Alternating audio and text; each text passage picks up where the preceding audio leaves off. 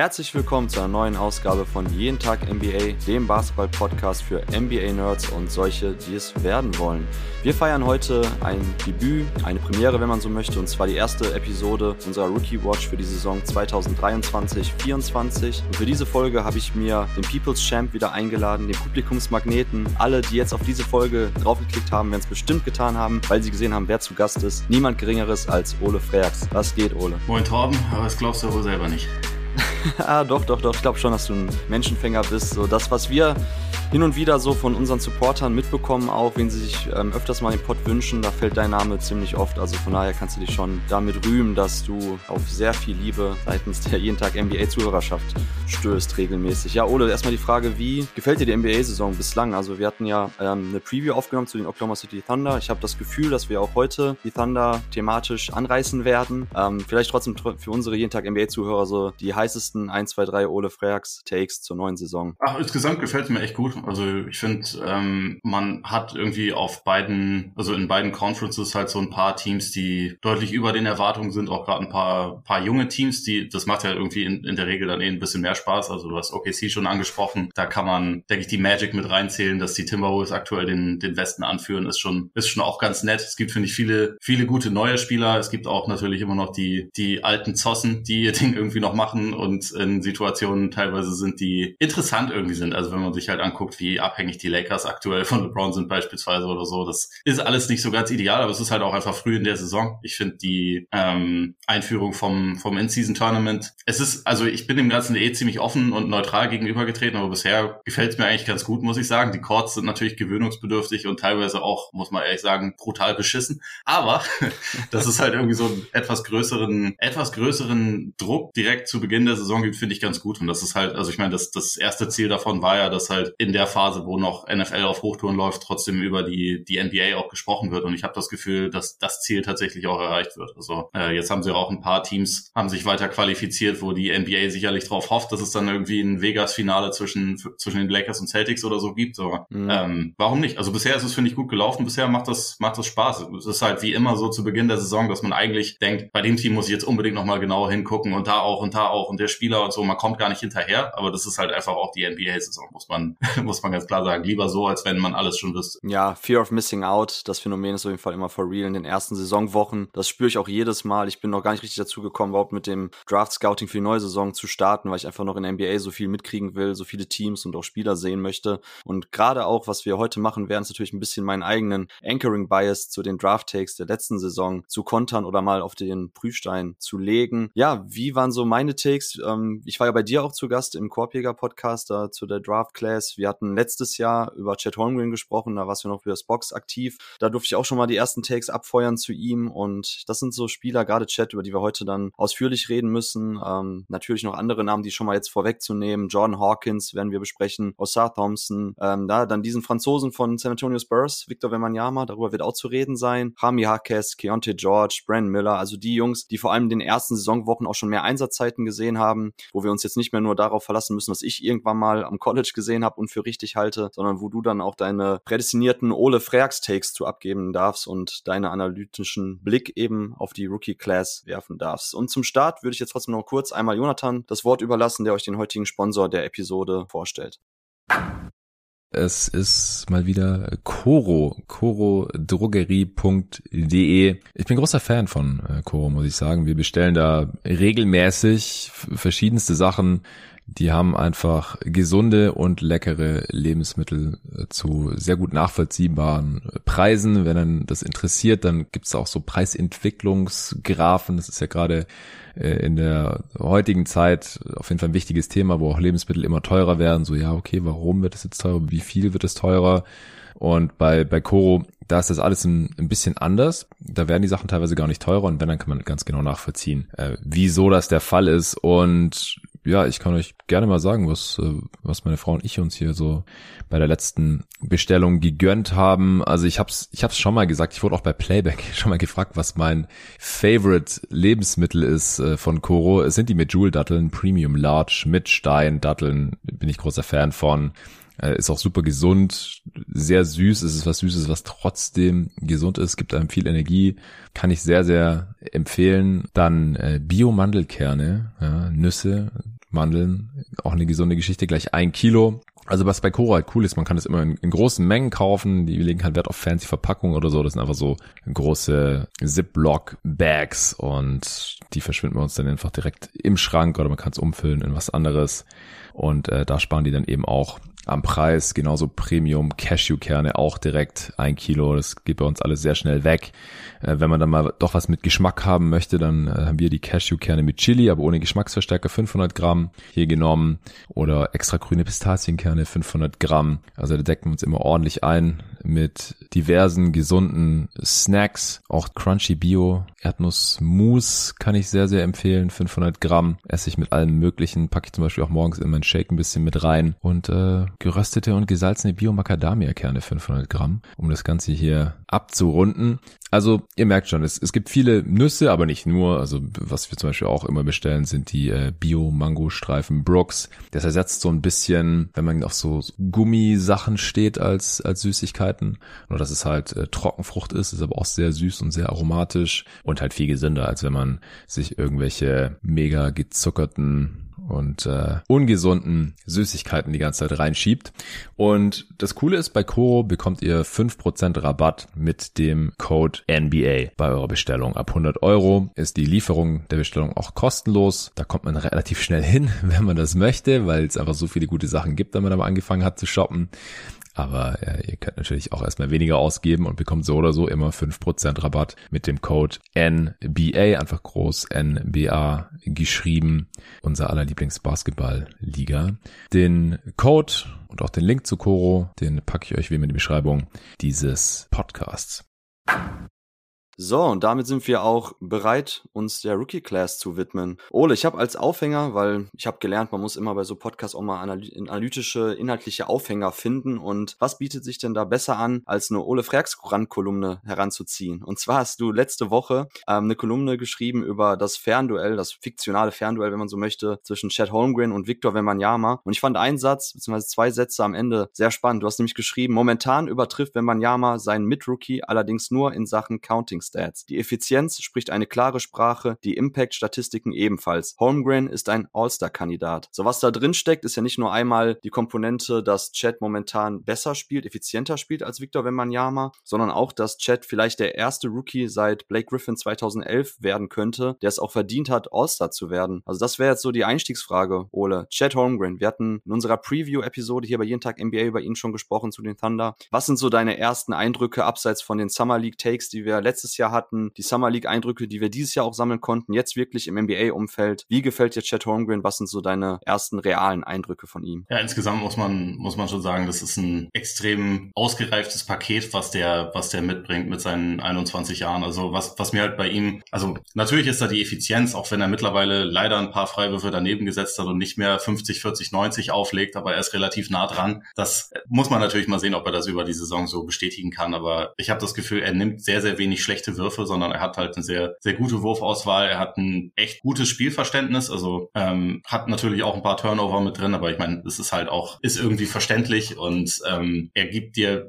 er gibt den Thunder defensiv ziemlich viel von dem, was ihnen halt irgendwie noch gefehlt hat. Also ein Ringbeschützer, der aber auch halt in so, in so Switching-Schemes irgendwie sich zurechtfindet. Natürlich im Moment noch nicht der, der allerkräftigste Spieler. Also kann man wahrscheinlich auch davon ausgehen beim Körpertyp, dass er auch nie der allerkräftigste Spieler sein wird. Aber im Moment würde ich halt sagen, das, was man am ehesten noch so sagen könnte, was gerade eine kleine Problemzone von ihm ist, dass er halt so nicht der wahnsinnig gute Rebounder ist. Und das ist halt einfach auch ein allgemeines OKC-Problem. Das löst er jetzt nicht, sondern OKC ist insgesamt halt einfach das schlechteste Rebounding-Team unter allen guten Teams und sowieso eins der schlechtesten Rebounding-Teams der Liga. Und da, das löst er jetzt nicht unbedingt, aber ansonsten, er passt da halt einfach perfekt rein. Und was ich halt gerade für so einen Rookie, der, der ja, also auch wenn er ein Jahr natürlich in der NBA schon verbracht hat, trotzdem sehr jung ist, was ich halt beeindruckend finde, ist, dass er eigentlich nur additiv ist für das Team. Also er, er, er macht eigentlich nichts auf dem Feld, was, was Unsinn ist oder was Quatsch ist. Er begeht sehr, sehr wenig Fehler. Und ich finde, das ist halt einfach sowas, weshalb ich auch sagen würde, also momentan hätte ich ihn jetzt nicht unter den zwölf All-Stars, aber so im Blickfeld, so sagen wir mal unter den 16, 17 Kandidaten äh, im Westen mit Sicherheit mit drin. Und man weiß ja, es gibt sowieso auch immer ein paar Leute, die dann irgendwie ausfallen.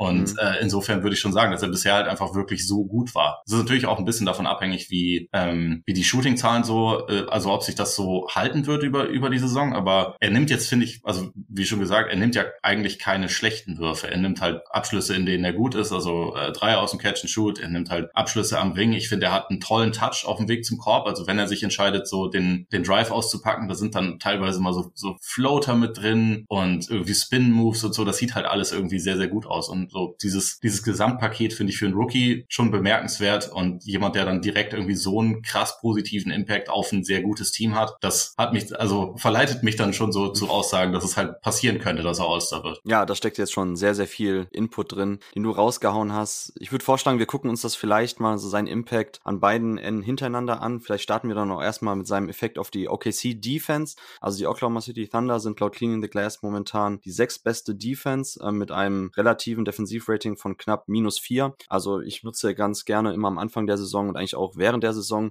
die relativen Offensiv- und Defensivratings einfach um zu sehen, wie dominant die Teams wirklich sind und auch irgendwie historische Quervergleiche ziehen zu können, gerade auch dann zur letzten Saison. Und weil darum geht's ja auch, wie stark hat Chad Holmgren selber jetzt als Rim Protector, als Defensivanker diese Oklahoma City Thunder Defense verbessert. Und was vor allem auffällt bei ihm, ist die gegnerische effektive Feldwurfquote. Die ist knapp vier Prozentpunkte schlechter, als es ähm, letztes Jahr der Fall war. So, und deren Einfluss finde ich schon spannend, weil du hast gesagt, die Thunder haben letztes Jahr ein bisschen so aus der ja, Not eine Tugend gemacht, möchte ich es nennen. Dadurch, dass man keinen richtigen Rim Protector hatte, keine richtige Länge, keinen richtigen Defensiv-Big, ist man übergegangen zu einem krassen Switching-Scheme, teilweise mit Kendrick Williams auf der 5, teilweise ohne richtigen Fünfer. Ansonsten Jalen Williams, Jay Will, der Rookie letztes Jahr, hat dann am Ende der Saison, in der zweiten Saisonhälfte, sehr viele Minuten auf der 5 gesehen und da hat man sehr, sehr aggressiv gespielt. Man hat versucht, viele Turnover zu forcieren. Und jetzt bei Chat sehen wir aber auch tatsächlich schon den Einfluss dahingehend, dass man jetzt wirklich einen richtigen Rim Protector auf dem Feld hat. Also er verändert das gegnerische Wurfprofil. Das ist ja etwas, was ich immer gerne heranziehe, wenn ich auch um den defensiven Impact spreche, weil wenn Chat auf dem Feld steht und man spielt jetzt nicht mehr so ein ultra aggressives Switching-Scheme mit ihm, man kann auch schon tatsächlich ihn auch auf Guards switchen lassen und da auch ein bisschen gucken, mehr Druck aufzuüben, ab und zu mal auch vielleicht zu hart zu hedgen, zu blitzen, zu doppeln den Ball für einen Spieler mit ihm. Aber grundsätzlich versucht man eher Drop-Coverage mit ihm zu spielen im Pick-and-Roll, dass er sich dann Richtung eigenen Korb orientiert, wo er einfach so viel Platz noch covern kann, so viel Raum mit seiner Länge. Und tatsächlich führt das dazu, dass die Gegner, wenn Chat auf dem Feld steht, wesentlich mehr Midranger nehmen und weniger am Ring versuchen abzuschließen. Also diesen Impact sehen wir schon. Wie gefällt dir denn Chat tatsächlich jetzt so als Rim Protector, Ole? Was würdest du sagen, sind so da seine Stärken auf einer technischen Ebene? Was macht er besonders gut vielleicht, um den Korb zu beschützen, auch in diesem klassischen Drop-Scheme, was ja während der Regular Season viele NBA-Teams laufen? Ich finde, was halt einfach sehr, sehr positiv auffällt, ist da seine, seine Beweglichkeit. Also er hat ein gutes Verständnis für, ein, für einen Raum, was ja so in der Drop-Defense eh immer relativ wichtig ist, aber er kann halt auch sehr, sehr schnell irgendwie ähm, dann nochmal einen Raum verkürzen oder, oder wieder einen Schritt zurück machen. Und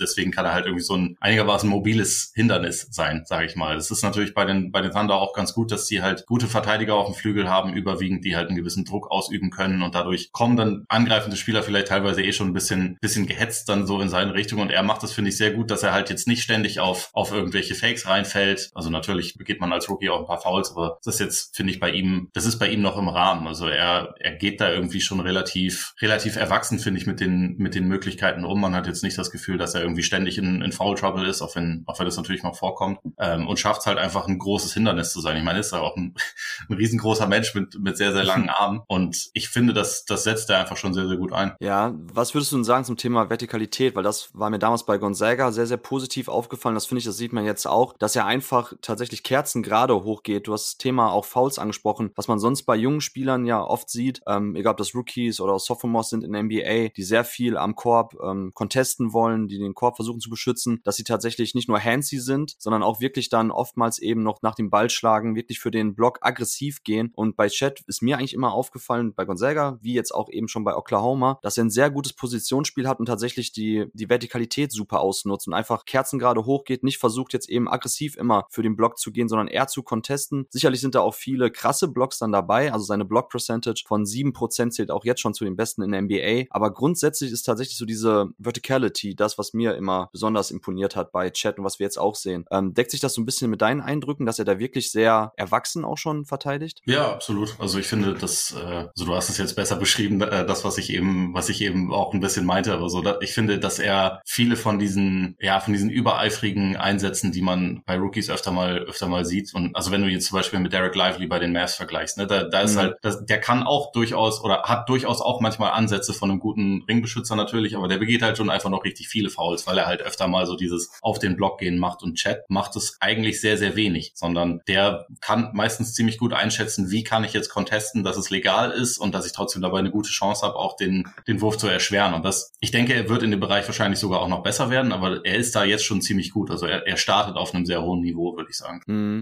Also ich habe tatsächlich mich da von den Zahlen überraschen lassen, weil ich habe auch tatsächlich nach den Personal Fouls auf 36 äh, Minuten gerechnet geschaut und ich habe tatsächlich gedacht, dass Chat noch besser wäre. Also Chat Holmgren begeht 3,5 ähm, Personal Fouls auf 36 Minuten gerechnet und ich hatte das Gefühl, dass bei paar anderen Spielern, du hast jetzt Derek Lively gesagt, da ist es wirklich so, er hat 4,9 Fouls auf 36 Minuten, also das finde ich auch so, deckt sich mit dem Eye-Test, dass er tatsächlich da ein bisschen überaggressiv noch verteidigt oftmals und auch einen Tacken zu spät ist, also auch da Thema Agilität von Chat und auch Positionsspiel und Timing als Rim Protector, egal ob jetzt von der Weak Side kommt oder auch selber dann als One-on-One-Defender, finde ich schon viel, viel ausgereifter. Klar, ist auch schon ein bisschen älter, hat auch jetzt ein Jahr Training Camp und Training Sessions in der NBA schon mitgemacht, aber das sticht ins Auge. Krass fand ich nur, dass Victor Wembanyama 3,2 Personal Fouls nur hat, also sogar noch ein bisschen weniger als Chat. Wir kommen gleich so ohnehin noch auch zu ihm, aber da habe ich echt vom Eye-Test her eher gedacht, dass Victor da ein bisschen zu spät dran ist, oftmals noch irgendwie versucht, was zu blocken, was eigentlich gar nicht mehr möglich ist. Aber da muss man doch sagen, Kudos out to Victor Wembanyama. Er begeht sogar noch weniger Fouls auf 36 Minuten als Chat. Und hat dabei noch mehr Blocks tatsächlich. Also äh, das hat mich auch beeindruckt. Bei, bei Wembanyama kommen halt auch noch mehr so Sachen, wo Leute irgendwie versuchen zu passen und er klatscht den dann weg und das zählt dann auch als Block und das ist halt irgendwie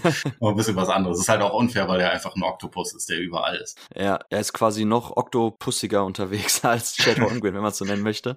Ja. Ähm, Thema physikalische Defense. Also du hast einmal jetzt den Aspekt des Reboundings angesprochen. Das ist ja die krasse Achillesferse der Oklahoma City Thunder. Sie sind jetzt bei der offensiven Rebound Percentage, die sie gestatten. Also wie viele Offensiv-Rebounds der Gegner prozentual gesehen sich greift. Äh, das sind über ein Drittel, also 33,4 Prozent laut Cleaning the Glass. Das ist Platz 30 in der NBA. Also niemand gestattet, ähm, prozentual gesehen, den Gegnern mehr extra Possessions durch Offensiv-Rebounds. Letztes Jahr ein Riesenproblem. Chat schafft es hier nicht wirklich, Abhilfe zu schaffen. Ähm, wie siehst du denn das Thema nicht nur jetzt, ähm, ja, seine, weil das war ja immer so das Thema, was aufploppte bei Chet Holmgren. Er ist zu dünn. Wie soll er Nikola Jokic verteidigen? Wie soll er Rudi Gobert verteidigen? Wie soll er Joel Embiid verteidigen? Bla, bla, bla, bla, bla. Also immer diese Aspekte so, ja, wie will er denn wirklich mit dem physischen Low-Post-Spiel umgehen? Wie will er beim Rebound-Battle bestehen? So, was sind da deine ersten Takes? Du hast es zwar schon angerissen, aber mich würde interessieren, ob du das wirklich für einen krassen Schwachpunkt bei ihm siehst, ähm, oder ob du sagst, ja, das wird schon mit der Zeit sich verbessern. Thema Rebounding ist auch immer eine Sache von Gang Rebounding, ist Team Effort. Ähm, ja, wie stehst du zu dem Thema so der physikalischen Schwäche von Chet Holmgren? Ja, also erstmal erstmal kurz so zu dem Team Rebounding, da würde ich halt auch sagen, ich bin mittlerweile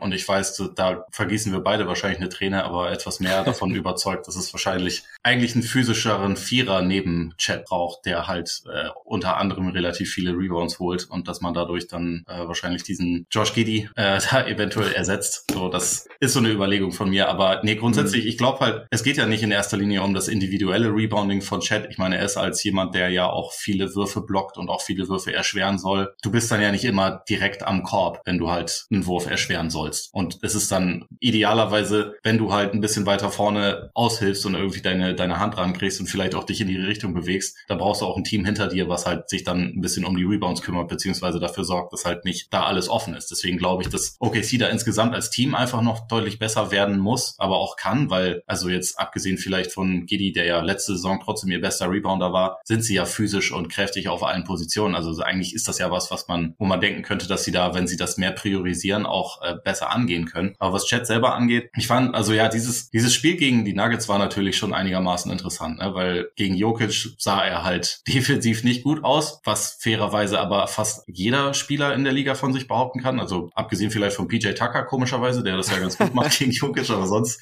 sonst ist es schwierig. Und Jokic konnte auf der Gegenseite Chat auch nicht verteidigen. Deswegen glaube ich halt immer, ja. dass es so ein bisschen ein, es wird manchmal ein kleines bisschen überbewertet, so dieser, dieser Faktor von wegen, oh ja, die, die dicken, bulligen Center, die schubsen ihn dann rum, was soll er da denn machen? Weil auf der Gegenseite, was sollen denn die dicken, bulligen Center gegen ihn machen, wenn er an der Dreierlinie steht und über 40 Prozent trifft? Also es ist ja immer ein bisschen ein Geben und Nehmen. Und ich denke jetzt nicht, dass die, dass die Antwort für Chat sein sollte, hey, du musst jetzt mindestens 50 Kilo mehr wiegen. Ähm, du solltest ab jetzt, also du hättest auch das letzte Jahr eigentlich nur damit verbringen sollen, den ganzen Tag zu essen und zu punkten, damit du jetzt auf einmal deine Physis komplett veränderst, weil es ist ja auch eine Stärke, die er hat. Ich glaube trotzdem, dass er noch ein bisschen, bisschen kompakter natürlich werden muss, aber das ist ja eigentlich auch, das ist ja nichts Ungewöhnliches. Er ist vielleicht ein bisschen ungewöhnlich dünn, also das, das kann man schon auf jeden Fall sagen, aber ich glaube nicht, dass er jetzt seine, seine Physis im Prinzip komplett verändern muss, um ein absoluter Impact-Spieler zu sein. also, hm. ich weiß nicht, es ist halt, es ist halt auch immer so ein bisschen die Frage, wie man sich das so im, im Team-Kontext dann vorstellt, ob es zum Beispiel dann auch mal Situationen gibt, wo eher ein kräftiger Vierer, also so Beispiel OG Aninobi oder so, wenn sie, mhm. wenn sie irgendwie so jemanden da reinbekommen.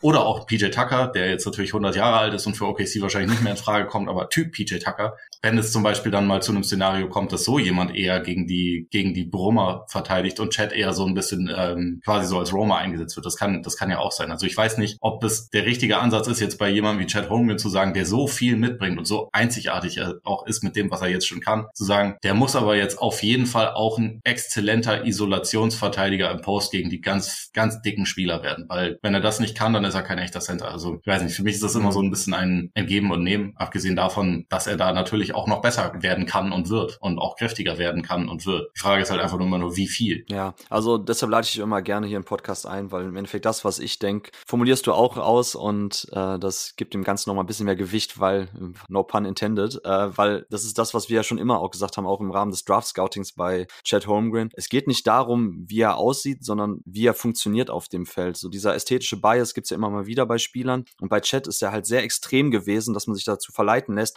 ach, der wird ja immer überpowered werden in der NBA, der wird auch gar nicht dagegenhalten können, der wird durch die Gegend fliegen. Ähm, es gibt da zwei Aspekte. Einerseits den Aspekt der Core Strength, der sehr wichtig ist, also wie ist die Rumpfmuskulatur beschaffen, so wie hält er dagegen, kann er tatsächlich auch dann in diesem Bereich ein bisschen so mit seinem Körper arbeiten und da finde ich, ist er auf jeden Fall wesentlich stärker als im Oberkörperbereich. Also dadurch kann er schon tatsächlich auch im Post ähm, bei manchen Power Moves und Drop Steps noch dagegenhalten und einfach seine Länge auch sehr, sehr gut nutzen. Also ich habe immer damals bei Gonzaga gesagt, so wir sehen bei Chet Holmgren sehr viel, also bei den Gegnern von ihm sehr viel Fake Advantage Creation. Ja, also Advantage Creation, was wir immer nutzen, wenn wir sagen, ey, irgendjemand schafft es, Vorteile zu kreieren durchs Dribbling ähm, für, die, für die Team Offense. So und auf individueller Ebene war das bei Chat sehr oft so, dass Gegner dachten, ach, ich habe jetzt einen Vorteil kreiert, weil ich bin jetzt gerade im Post und wir haben eigentlich ein Physis Mismatch. Ich schieb den jetzt mit dem Arsch paar Meter Richtung Korb und dann kann ich ja abschließen. Ja, du kannst Chat paar Meter Richtung Korb schieben, aber er hat immer noch seine Arme oben, nutzt seine Vertikalität und blockt dich trotzdem weg. Also das ist nicht so einfach, glaube ich, Mismatches tatsächlich auszuspielen von kräftigeren Spielern gegen Chat, einfach weil er selber sehr aggressiv dagegen hält und einfach seine Länge super gut nutzt. Und Thema Aggressivität, und das wäre jetzt so ein bisschen auch die Überleitung zur Offense von ihm, ähm, aber das macht auch einen riesen Unterschied. Also wie gefällt dir grundsätzlich jetzt, abseits von dem Thema Five-Out, Spacing, was er ermöglicht, dazu kommen wir gleich auch noch, aber seine Aggressivität als ähm, Dribbler, als Driver oder auch generell als Scorer, so, weil das finde ich fällt auch immer wieder positiv auf, dass Chat mit einer richtig krassen Grundaggressivität spielt. Nicht nur in der Defense, wo er versucht, jeden irgendwie zu contesten und dagegen zu halten, sondern auch in der Offense versucht er einfach alles am Korb irgendwie noch zu finishen und auch den Kontakt aufzunehmen. Also wie sind so da deine ersten Eindrücke? Ja, ähnlich. Also ich meine, das passt ja auch dazu, dass er irgendwie in gefühlt jedem Spiel auch ein bisschen rumpöbelt und danach auf Twitter dann auch. Also man hat schon das Gefühl, so der, der hat ein bisschen was zu beweisen, finde ich immer, wenn er spielt, aber auch in, in einer positiven Hinsicht. Ich war mir ein bisschen, bisschen unsicher, wie das jetzt bei den, bei den Thunder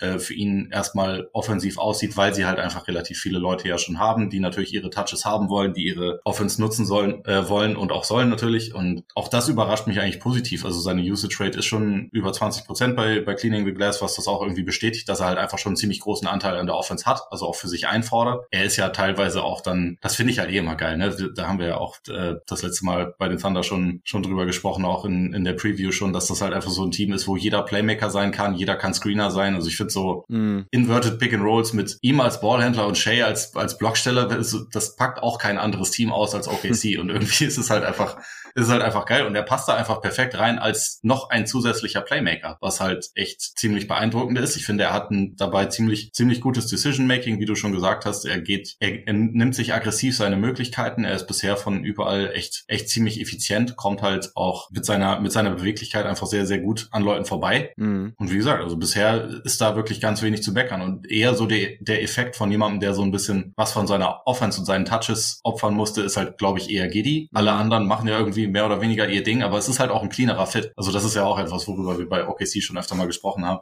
Chad passt wunderbar zu Shea und auch zu, zu Jalen Williams. Da muss man sich halt überhaupt keine Gedanken drüber machen, dass das ein guter Fit long term ist. Und das ist ja erstmal das Allerwichtigste, was man irgendwie nach, glaube jetzt 17, 18 Spiele oder, oder so, die er gemacht hat, einfach schon mal festhalten muss. Und das ist halt einfach überragend für OKC. Ja, ja, also da, da möchte ich direkt äh, einhaken, weil das ist der ganz klar positivste Impact, den er auf die Offense hat, dass mit ihm ein viel effektiveres Five-Out-System gespielt werden kann. Das möchtest du ja. Du möchtest ja so viel Platz wie möglich erstmal schaffen für die Drives von SGA, Giddy und Jalen Williams, für die drei Hauptdriver der Offense von OKC. Und wenn du Chat hast und du nutzt ihn dann als Blocksteller, der ständig dann wieder rauspoppt oder auch selber, was Oklahoma ja sehr viel macht, was wir auch in anderen Podcasts schon besprochen haben, was auch dann Luca immer wieder angesprochen hat, sind diese Roll and Replace Sets, wo man quasi ein Pick and Roll läuft mit einem Guard und dann ein anderer Guard oder auch der Big, in dem Fall Chad Holmgren, dann quasi von der Zone aus nach oben fadet raus zur Dreierlinie und dadurch dann auch die Ringbeschützer mit nach oben nimmt, weil er halt da auch verteidigt werden muss. Das schafft halt so viele Freiräume, so viele Driving Lanes für die Guards und bei Chad ist ja krass zu sehen, dass er gar nicht so unfassbar viele Dreier auf 100 Possessions nimmt, also sind jetzt 6,4. Da würden wir bei den meisten anderen Spielern sagen, ja, hat jetzt nicht so einen richtigen Impact auf die Defense normalerweise, wenn man nur 6,4 Dreier in der modernen NBA auf 100 Possessions nimmt. Aber es ist halt immer noch der designierte Fünfer. So, es ist immer noch ein Stretch-Big-Element, was er reinbringt. Und dazu trifft er natürlich ultra effizient seine Dreier mit knapp über vier, also 43 Prozent war, glaube ich, der letzte Stand. Und er ist damit der ideale Counterpart zu diesem ganzen Defensivsystem, was die meisten Gegner gegen Oklahoma spielen wollen. Man versucht die Driver eigentlich immer mit einer Drop-Coverage oder wenn es dann auch an der Seite ist, ein Side-Pick-and-Roll mit einer Ice-Coverage immer versuchen quasi aus der Zone rauszuhalten, in der Midrange zu behalten, die, die gegnerischen Driver. Und da ist halt immer das, die beste Möglichkeit, dass dein Big Man, der den Pick gestellt hat, halt rauspoppt. Entweder in die Midrange oder raus zur Dreierlinie. Das ist eigentlich das ideale Gegenmittel gegen jede Ice-Coverage oder Drop-Defense. Und das bringt Chat. Also die meisten Dreier von ihm gefühlt sind auch immer aus dem Pick-and-Pop heraus. Oder klar, er nimmt auch sehr viele als Trailer, was auch geil ist, weil wenn er quasi so der Spieler ist, der als letztes im offensiven Halbfeld ankommt, dann ist meistens schon die Defense irgendwie Richtung Zone kollabiert, um eben Drive von SGA oder wem auch immer zu contain, aufzuhalten. Und so, und dann kommt der Pass raus an die Dreierlinie. Chat als Trailer trifft da den Dreier. Also das funktioniert so gut und das ist einfach so dermaßen wichtig für die Offense, ähm, weil wir das auch in unserer Preview nochmal besprochen hatten, dass ja natürlich das Thema Spacing, ja, du kannst natürlich Spielfeld breit machen, aber etwas Shooting benötigst du schon, um auch die gegnerische Defense wirklich daran zu hindern, trotzdem abzusinken und die Zone dicht zu machen. Und was ich halt krass finde, sind die 300 Possessions, die wir jetzt hatten von Chat zusammen mit Isaiah Joe, wenn die beiden auf dem Feld zusammenstehen. Also die beiden mit die beiden besten Catch-and-Shoot-Spieler auf ihrer Position in der NBA insgesamt. Da haben die Oklahoma City äh, Thunder ein Offensivrating von 130,6. Das ist das hundertste Percentile. Also mit Isaiah Joe und Chet Holmgren auf dem Feld funktioniert die Offense so gut und das ist einfach dermaßen wertvoll, dass du so einen Spielertyp jetzt im Kader hast. Ähm, zum Schluss würde ich noch zu Chet einmal kurz eine Frage stellen, Ole. Du hast es nämlich angesprochen mit der Usage Rate. Also Chet Holmgren hat jetzt ähm, ein 28er, 128er individuelles Offensivrating bei einer 22er Usage Rate. Was glaubst du, wie viele Rookies es insgesamt gab, die bei einer Usage Rate von mindestens 20 Prozent, also ein Fünftel eben, während sie auf dem Feld stand, der offensiven Possessions beendet haben, mindestens 120, äh, ein 120 Offensivrating hatten? Was glaubst du, wie viele gab's? Ähm, das müssen ja, also wenn dann einfach nur Bigs gewesen sein, oder?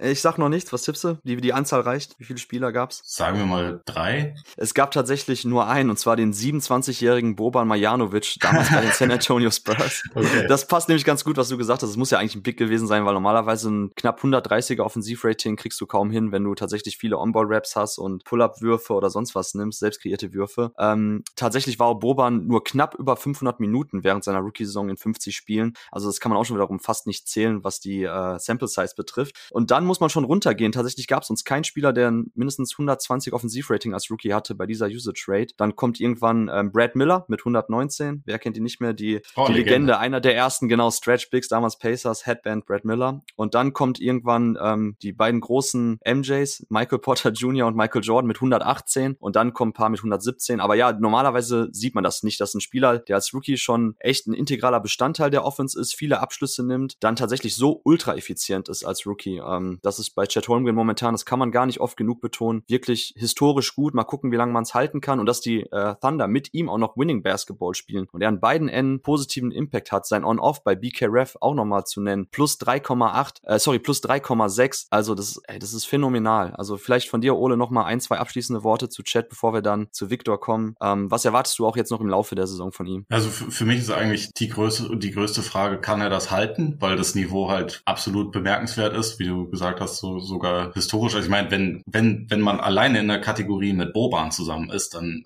weiß man, dass man irgendwas richtig macht.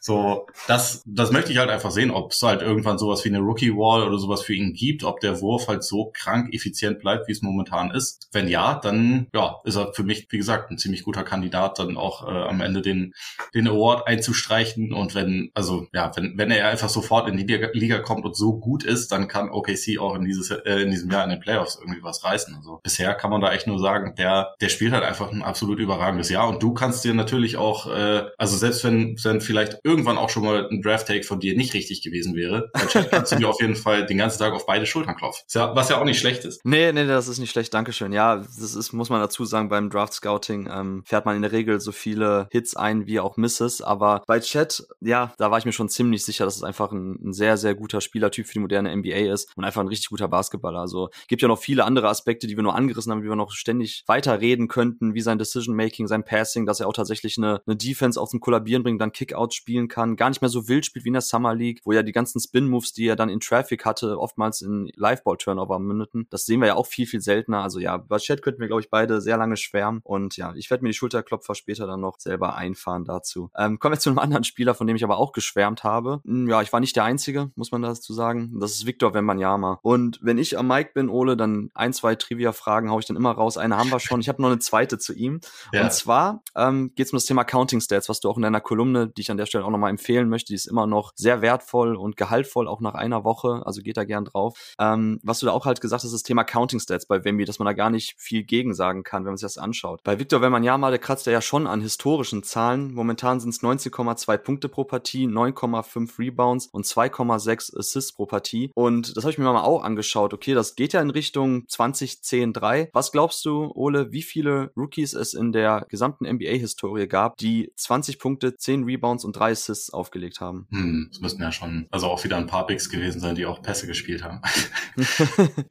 also ich, ich sag jetzt einfach mal so acht. Ah, krass, ja. Dafür haben wir den Ole Frax hier dabei. Es sind sieben, also sehr, ja. sehr gut der Tipp. Aber wenn wir es noch um 2,6 Blocks ergänzen, dann ist es wahrscheinlich irgendwie noch, sind es wahrscheinlich noch zwei oder so. Dann könnte man mir Cherrypicking äh, vorwerfen, genau. Nein, es, ich bin auch darauf äh, oder darüber gestolpert, als ich mir Blake Griffins Rookie-Saison nochmal angeschaut habe, die ja wirklich komplett insane war, wenn man so drüber nachdenkt. Er war ja der letzte All-Star-Rookie und ähm, Blake Griffin hatte damals ja sogar 22 Punkte, 12 Rebounds und drei Assists oder über drei Assists sogar. Und wenn wir, ja, Hammer geht so ein bisschen in die Richtung. Also die Counting-Stats, da kann man gar nichts gegen sagen. Wenn er jetzt eben noch bei den Punkten Rebounds ein bisschen was draufpackt, noch mal ein paar Assists mehr, dann ist er tatsächlich auch im historischen Vergleich in einem komplett elitären Kreis, wo sonst witzigerweise die seine beiden Ahnen, ähm, wenn wir diese Ahnenreihe aufmachen möchten, mit David Robinson und Tim Duncan auch drin sind ähm, bei den Spurs, dann ist es ja schon irgendwie historisch gut. Also von daher die erste Frage, Ole, du hast es in deiner Kolumne zwar auch angerissen, aber was sind so deine großen Takeaways nach den ersten Victor Wembanyama Wochen? Wir werden gleich auch dezidiert noch über einzelne taktische Elemente sprechen der Spurs, aber ist tatsächlich, waren die ganzen Vorschusslorbeeren gerechtfertigt oder bist du schon halb enttäuscht davon, dass er doch nicht der, der Spieler ist, der die NBA Basketball Matrix eigenhändig zum Einsturz bringt? Nee, ich bin überhaupt nicht enttäuscht. Also ich bin äh, im Gegenteil eigentlich komplett angetan von dem, was der Typ individuell kann. Natürlich ist nicht jedes Spiel gleich gut und natürlich sind da auch mehr Fehler dabei, aber also es ist halt ein ganz, ganz anderer Kontext als der bei, bei Holmgren. Und wenn ich da also sicher auch in dem Text geschrieben habe, dass für mich im Moment ganz klar der Rookie of the Year und der beste Rookie Holmgren sein muss, dann ist das keine Kritik an Wembanyama, sondern es ist halt einfach auch mehr eine Feststellung. Es sind sehr viele Faktoren, die damit hineinspielen. Unter anderem der Faktor, dass halt San Antonio ihm bisher auch ein bisschen absichtlich permanent in jedem Spiel Knüppel in die Beine wirft, muss man sagen, mit dem, mit dem Teamkontext, den sie da für ihn haben. Und er, er soll ja machen, er soll ausprobieren, er soll sein Skillset austesten, weil, also es sagt Popovic ja auch in jedem Interview und äh, auf jeder Pressekonferenz, es gibt jetzt keine Blaupause für das, was man, was der kann. Äh, wir müssen jetzt einfach mal gucken, was der so kann und was wir dann damit anfangen. Ich finde, was man im Moment schon ganz gut sehen könnte, hey, ein Point Guard wäre nicht schlecht. Das wäre vielleicht eine Idee,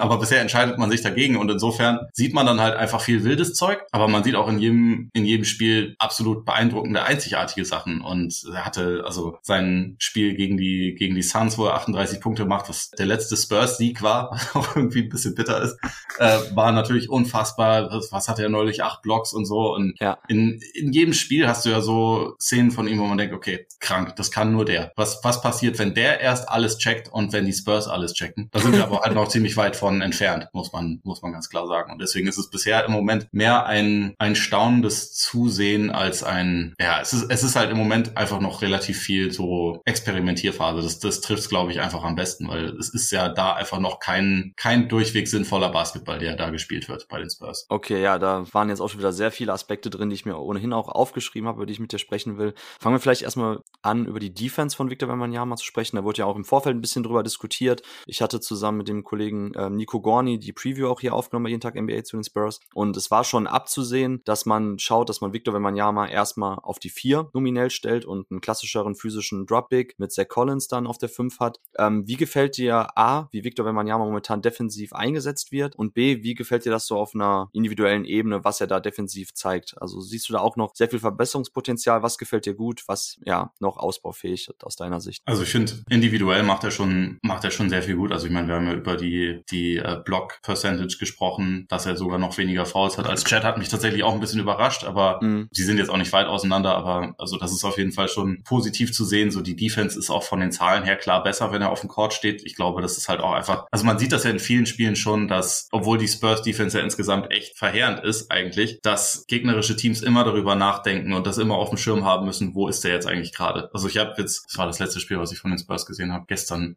ich habe gerade vergessen, gegen wen es ging, aber jedenfalls da ähm, gab es halt diverse so Possessions, wo jemand dachte, er, er passt jetzt mal kurz über den Big, ganz easy.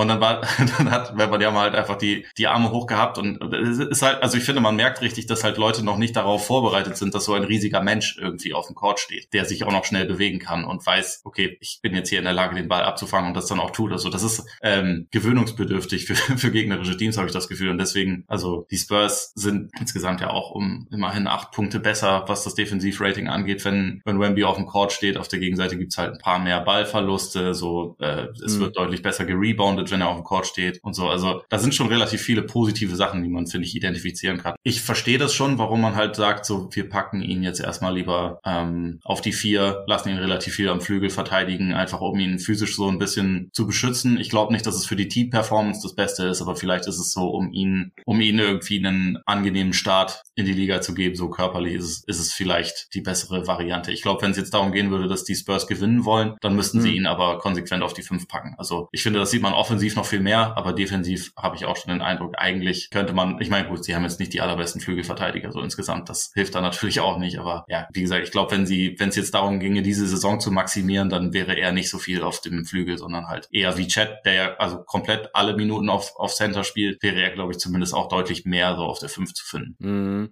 Ja, also die Idee dahinter ist ja oftmals, wenn man so einen Spielertyp wie Victor Wembanyama auf die 4 stellt und einen physischeren Weg daneben, dass man halt, ne, bei Triple J sehen wir es ja auch dann zusammen mit Steven Adams, dass man von solchen Spielern vor allem die Weakside Rim Protection dann haben will, dass er dann roam kann, abseits des Balles, wenn er dann auch meistens gegen den schlechtesten Flügelspieler, schlechtesten Shooter gestellt wird, dass er dann eben da viel weghelfen kann, dass man da eben die Aktivität dieser Spieler nutzt. Bei Victor Wembanyama, was vor allem krass ist, da möchte ich nochmal kurz einen Zahlenkontext zu geben, was du gerade angedeutet hast. Wenn er auf dem Feld steht, dann nehmen die Gegner acht Prozent weniger ihre Abschlüsse direkt am Korb. Das ist das 99. Percentile. Das ist elitäre Rim Protection, die sich in diesen Zahlen ausdrückt. Normalerweise, weil wir diese, ah, scheiße, nee, ich schließe doch nicht ab, Momente sehen. Also wenn jemand zum Korb zieht ja. und dann sieht er Victor auftauchen, dann den Drive abzubrechen, rauszukicken. So funktioniert Rim Protection, so funktioniert sehr, sehr elitäre Defense am Korb. Das ist das äh, Rudy Gobert-Konzept äh, und Geheimnis gewesen hinter all seinen Defensive Player of the Year Jahren, wenn man Zahlen heranziehen wollte, eben aufzuzeigen, hey, so wie verändert er eigentlich alleine schon das gegnerische Wurfprofil? Und die Gegner wollen am liebsten während eines Games 100% ihrer Würfe freie Dunks oder freie Layups haben. So, und das wegzunehmen, das ist immer das erste Ziel jeder Defense. Und das schafft Victor Wembanyama eigenhändig herausragend gut. Also von daher, das funktioniert schon. Ähm, wenn man ihn alleine auf der 5 hat und tatsächlich dann die Flügelspieler daneben hat, da gibt's andere Probleme, hast du auch angedeutet. Ähm, abseits von Devin Vassell gibt's nicht so wirklich so diese ganz klaren Lockdown-Defender auf dem Flügel. Ähm, Jeremy Sohan, Licht und Schatten. Und dann, wenn man mit Doug McDermott und Shady Osman arbeitet, kriegt man auch schon wieder andere Probleme, Malachi Branham und so weiter und so fort. Also es ist nicht ganz so einfach, da glaube ich auch dann wirklich ein sehr, sehr gutes Defensivkonzept aufzustellen. Da braucht man noch dann die Komplementärspieler zu. Aber ganz klar, wenn man einen ersten Fingerzeig haben will auf den Impact von Victor, den man jetzt schon sehen kann, dann ist defensiv sehr augenscheinlich, dass er einfach da den Korb beschützt und mit seiner Länge so viel regelt. Und das funktioniert. Das kann vielleicht noch in den nächsten Jahren noch wesentlich mehr ausgebaut werden von Popovic aus einer Scheme-Sicht, dass man das noch mehr forciert. Aber momentan mit den Spielern, die um ihn herum stehen, funktioniert das trotzdem schon sehr, sehr gut. Also das ist für mich schon fast eine positive Überraschung, dass die Zahlen das so widerspiegeln, dass er tatsächlich einen Impact am defensiven Ende hat und Gegner schon jetzt dazu übergehen, gar nicht mehr gegen ihn finishen zu wollen. Ähm, wenn wir jetzt über die Offense reden, dann hast du angesprochen, so er darf Bullshit machen, so er darf sich ausprobieren. Ähm, Popovic lässt ihn an der langen Leine. Ähm, ja, wie sind so da deine, deine weiteren Takeaways? Du hast es gerade zwar angerissen, aber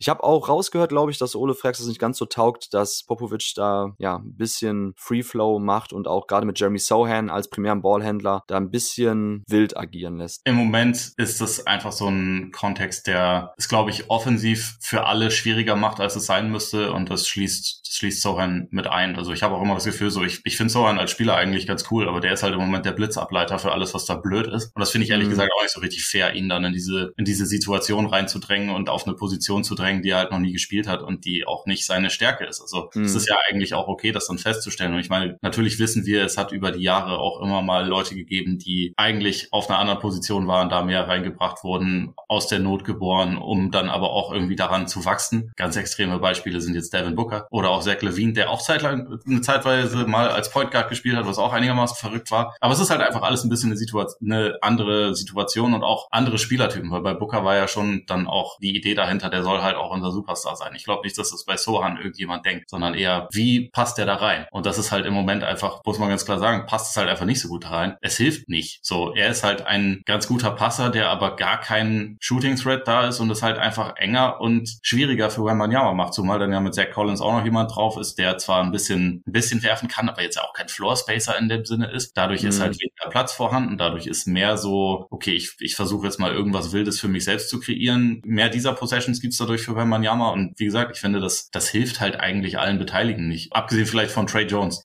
von dem jetzt dann, äh, alle Leute denken, dass er vielleicht dann doch der neue Point Guard ist, weil die, weil die On-Off-Zahlen und ähm, die Kombination aus ihm und Wembanyama so unfassbar viel besser ist. Also ich glaube, Wembanyama trifft irgendwie, was seine Effective Field Goal Percentage angeht. Ich hatte letzte Woche mir die Zahlen angeguckt, aber da waren es mhm. irgendwie, glaube ich, 25 Prozent Unterschied oder so in den Minuten mit Trey Jones und ohne. Und das sagt einem ja auch irgendwie schon relativ viel. Und äh, ich finde, ich finde die Idee zu experimentieren gut und sinnvoll, aber ich fände es tatsächlich dann auch irgendwann okay zu sagen, vielleicht ist das gerade in der Hinsicht bisschen übertrieben. Vielleicht hilft ihm ein bisschen Struktur schon, weil eigentlich wollen wir ihm ja auch nicht angewöhnen, dass er jeden Quatschwurf nehmen kann oder, mhm. oder soll, sondern vielleicht eher, wie schaffe ich es denn auch jetzt schon regelmäßig vielleicht auch guten Basketball zu spielen oder effizienten Basketball zu spielen. Und es gibt ja diese Minuten, wo man dann sieht, okay, das kann ja durchaus sogar schon funktionieren. So, wenn wir, wenn wir halt ihn auf die fünf packen, wenn wir Trey Jones reinpacken, wenn wir ansonsten dafür sorgen, dass halt ein bisschen Shooting auf dem Feld ist. Und in diesen, äh, in diesen Minuten sieht man ja auch immer, okay, Wembanyama, der ist eigentlich jetzt ja sogar, sogar schon besser als die Zahlen, finde ich. So, mhm. aber man kann es halt nicht über den gesamten Zeitraum sehen, weil die Spurs denken, ah, ja, scheiß drauf, lass mal ein bisschen, bisschen ausprobieren. Vielleicht wird's ja doch noch mit so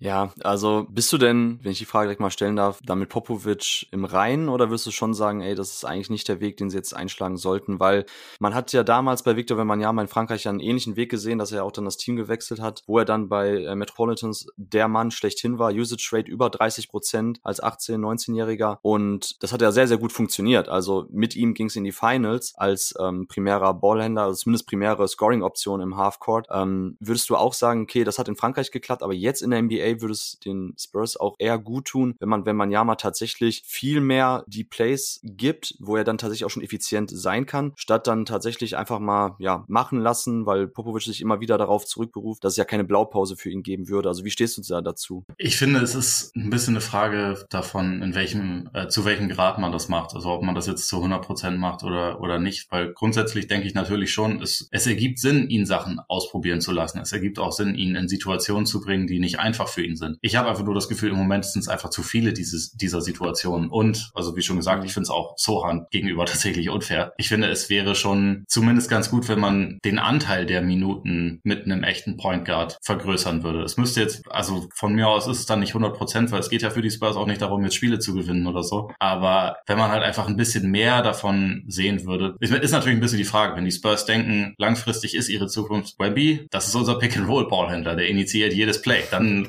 von mir aus. Aber ich glaube nicht, dass das realistisch ist, sondern ich glaube eher, es wird ja wahrscheinlich schon darauf hinauslaufen, dass er auch andere Playmaker neben sich braucht, die ihn in Szene setzen, weil, also es wäre ja auch verschenkt, wenn man das nicht machen würde bei den körperlichen Vorteilen, die er hat. Man muss den ja auch in Situationen bringen, wo er einfache Abschlüsse haben kann. Und deswegen mhm. weiß ich nicht, ob das jetzt, oder ja, für mich ist es gerade tatsächlich einfach übertrieben, wie sie es machen. Ja, ja, ja, also Trey Jones, wenn er eine Stärke hatte, damals schon bei Duke am College und das auch damals schon positiv hervorgehoben wurde, war dann halt tatsächlich seine Spielverwaltung als Ballhändler, dass er tatsächlich immer sehr beruhigt das Tempo kontrolliert, die die Sets callt und dann auch tatsächlich ein sehr, sehr guter Passer ist. Also wenn es auch tatsächlich einfach nur um Entry-Pässe geht, ist ja auch so ein bisschen die verloren gegangene Kunst, wo man sich oftmals, egal beim College, oder teilweise noch in der NBA am Kopf fasst, wenn man sieht, wie teilweise die Spieler versuchen, Entry-Pass in Post zu spielen, mhm. ähm, dass es so unsauber schon ist. Und da ist Trey Jones einfach wirklich ein sehr, sehr solider Playmaker. Ich glaube, Assist-Turnover-Ratio war damals am College schon immer deutlich über zwei oder über drei sogar.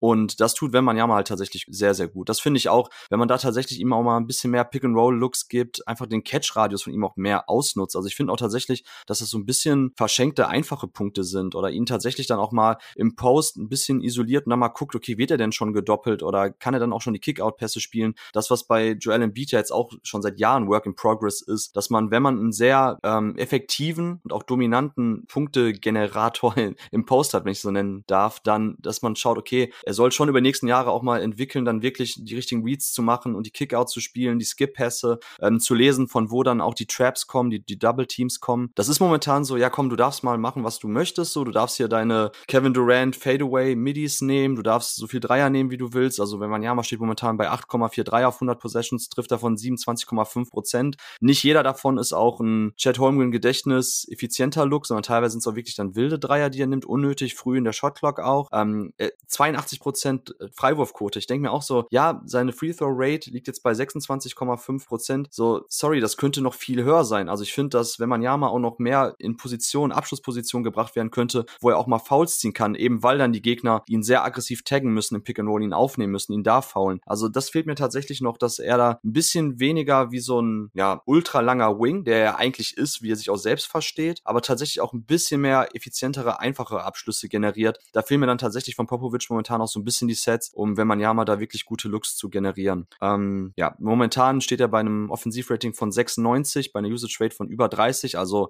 immens hohe Angriffslast, die er schultert, darf sehr, sehr viele Abschlüsse nehmen, macht das deutlich unter dem Ligaschnitt, also unter 100 ist schon brutal ineffizient. Kann bei einem Rookie sein, aber das ist natürlich jetzt momentan ein bisschen auch gerade im relativen Offensivrating zum Ligaschnitt etwas, was man normalerweise nicht sehen will und wo natürlich jetzt auch viele Wemby-Skeptiker drauf zeigen. Seine hohe Turnover-Rate, also 46, äh, 16,4% Turnover-Percentage ist natürlich auch zu viel. Teilweise sind es auch dann wilde Sachen, wenn er den Ball verliert, egal ob das in Traffic irgendwelche Dinge sind oder unsaubere Pässe von ihm. Aber das ist von mir aus noch Entwicklungsschmerz. Aber grundsätzlich, glaube ich, kann man beim Coaching ihm auch ein bisschen das Leben erleichtern. Wären das auch so deine letzten Worte zu ihm, bevor wir dann zum nächsten Spieler kommen? Ja, absolut. Also ich finde es auch äh, gar nicht angebracht, stand jetzt ihn irgendwie dann für, also für wahnsinnig viel zu kritisieren, also was diese Zahlen angeht. So erst finde ich in, in einer Rookie-Situation, wo man eigentlich das so eher fast nur nach dem Eye-Test gehen muss, was, weil einfach das so offensichtlich ein Team-Kontext ist, der nicht zu ihm passt und der ihn nicht in, in die bestmöglichen Positionen bringt. Und dafür ist es eigentlich schon, würde ich fast eher sagen, echt krass, was er daraus macht und wie viele mhm. Szenen wir von ihm trotzdem schon gesehen haben. Aber wie gesagt, für mich ist es im Moment einfach alles, alles suboptimal. Das äh, ändert überhaupt nichts irgendwie an meinem, an meinen Vorstellungen, wo der Weg für ihn hingehen kann. Im Gegenteil, so ich, ich äh, denke äh, überhaupt kein bisschen schlechter über das, das Talent von Banyama, aber es ist halt einfach so, ja, ein komischer, komischer, wilder Kontext im Moment. Ja, ja, ich glaube, so können wir es abschließen. Äh, bei jeden Tag NBA werden wir auch in dieser Saison die Wembanyama Watch einführen. Jonathan hat es ja an anderer Stelle schon mal angeteasert. In zwei Wochen wird es dann nämlich die erste Wembanyama Watch geben, wo dann wirklich in ja, knapp 60 Minuten oder wie lange der Pod gehen wird, wirklich nur exklusiv über ihn gesprochen wird. Aber an dieser Stelle wollte ich natürlich auch die weisen Worte von Ole Freaks noch hier reinholen zu Victor Wembanyama. Und ich glaube, wir sind uns da einig, dass das schon echt krass wilder Stuff ist aus geiler Sicht, also was wirklich Spaß macht zu sehen. Aber dass der strukturelle Basketball, der in der Offense gerade gelaufen wird, mit ihm und für ihn jetzt nicht unbedingt ideal ist und dass auch ein bisschen, ja, die Zahlen dann auch in einem anderen Licht hoffentlich erscheinen bei unseren Zuhörern, wenn über Victor Wembanyama gesprochen wird, weil ich glaube, dass gerade so die Effizienzwerte deutlich besser sein könnten, wenn eben Popovic ihm bei manchen Sets einen größeren Gefallen tun würde.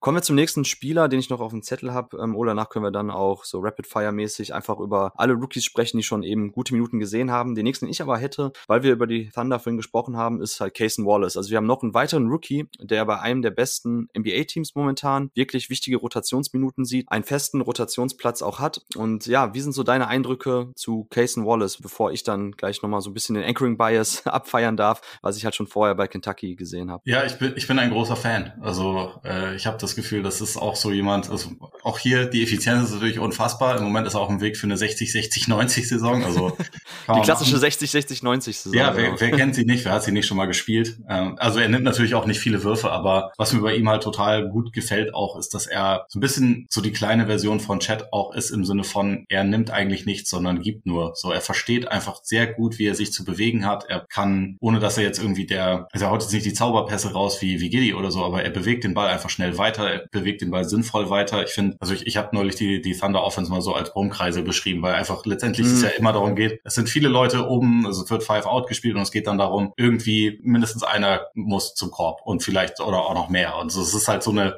so eine ständige Bewegung, die immer den, das Ziel hat, zum Korb zu kommen und so 45 Cuts und so. Das ist halt mhm. halt was, worin er halt einfach richtig gut ist. Und bisher offensiv gefällt mir das richtig gut und defensiv macht er einfach auch schon einen richtig guten Job. Also ich hatte vor der Saison in der, in der Preview, die ich für, für God Next geschrieben hatte, auch mal so die, den Gedanken geäußert, ist das dann derjenige, der perspektivisch Lou Dort den, den Platz wegnimmt in der Starting Five. Dazu muss man natürlich sagen, dass Lou Dort in dieser Saison auf einmal auch effizient ist. Ich weiß, du hast ihn, aber trotzdem äh, spielt er ja bisher auch gut. Aber also so einfach noch als zusätzlicher, echt guter physischer Verteidiger, der offensiv einfach weiß, wie er sich zu bewegen hat und äh, ja, irgendwie so den, den Strudel am Laufen hält, gefällt mir Wallace bisher auch richtig gut. Äh, ich weiß nicht, was ich davon halten soll, dass du es geschafft hast, jetzt ähm, Lou Dort noch hier unterzubringen. Ähm, der, ja. Manchmal muss ich einfach auch provozieren, das musst du mir lassen. Ja, das stimmt, das stimmt, das stimmt. Ich, boah, ich war so gut gelaunt und jetzt, nein, weil bei Lou Dort ist einfach das Ding, ähm, ja, die Effizienz ist krass, aber er trifft halt dermaßen über seinem Karriereschnitt äh, seine Dreier, egal ob Catch and Shoot oder selbst irgendwelche,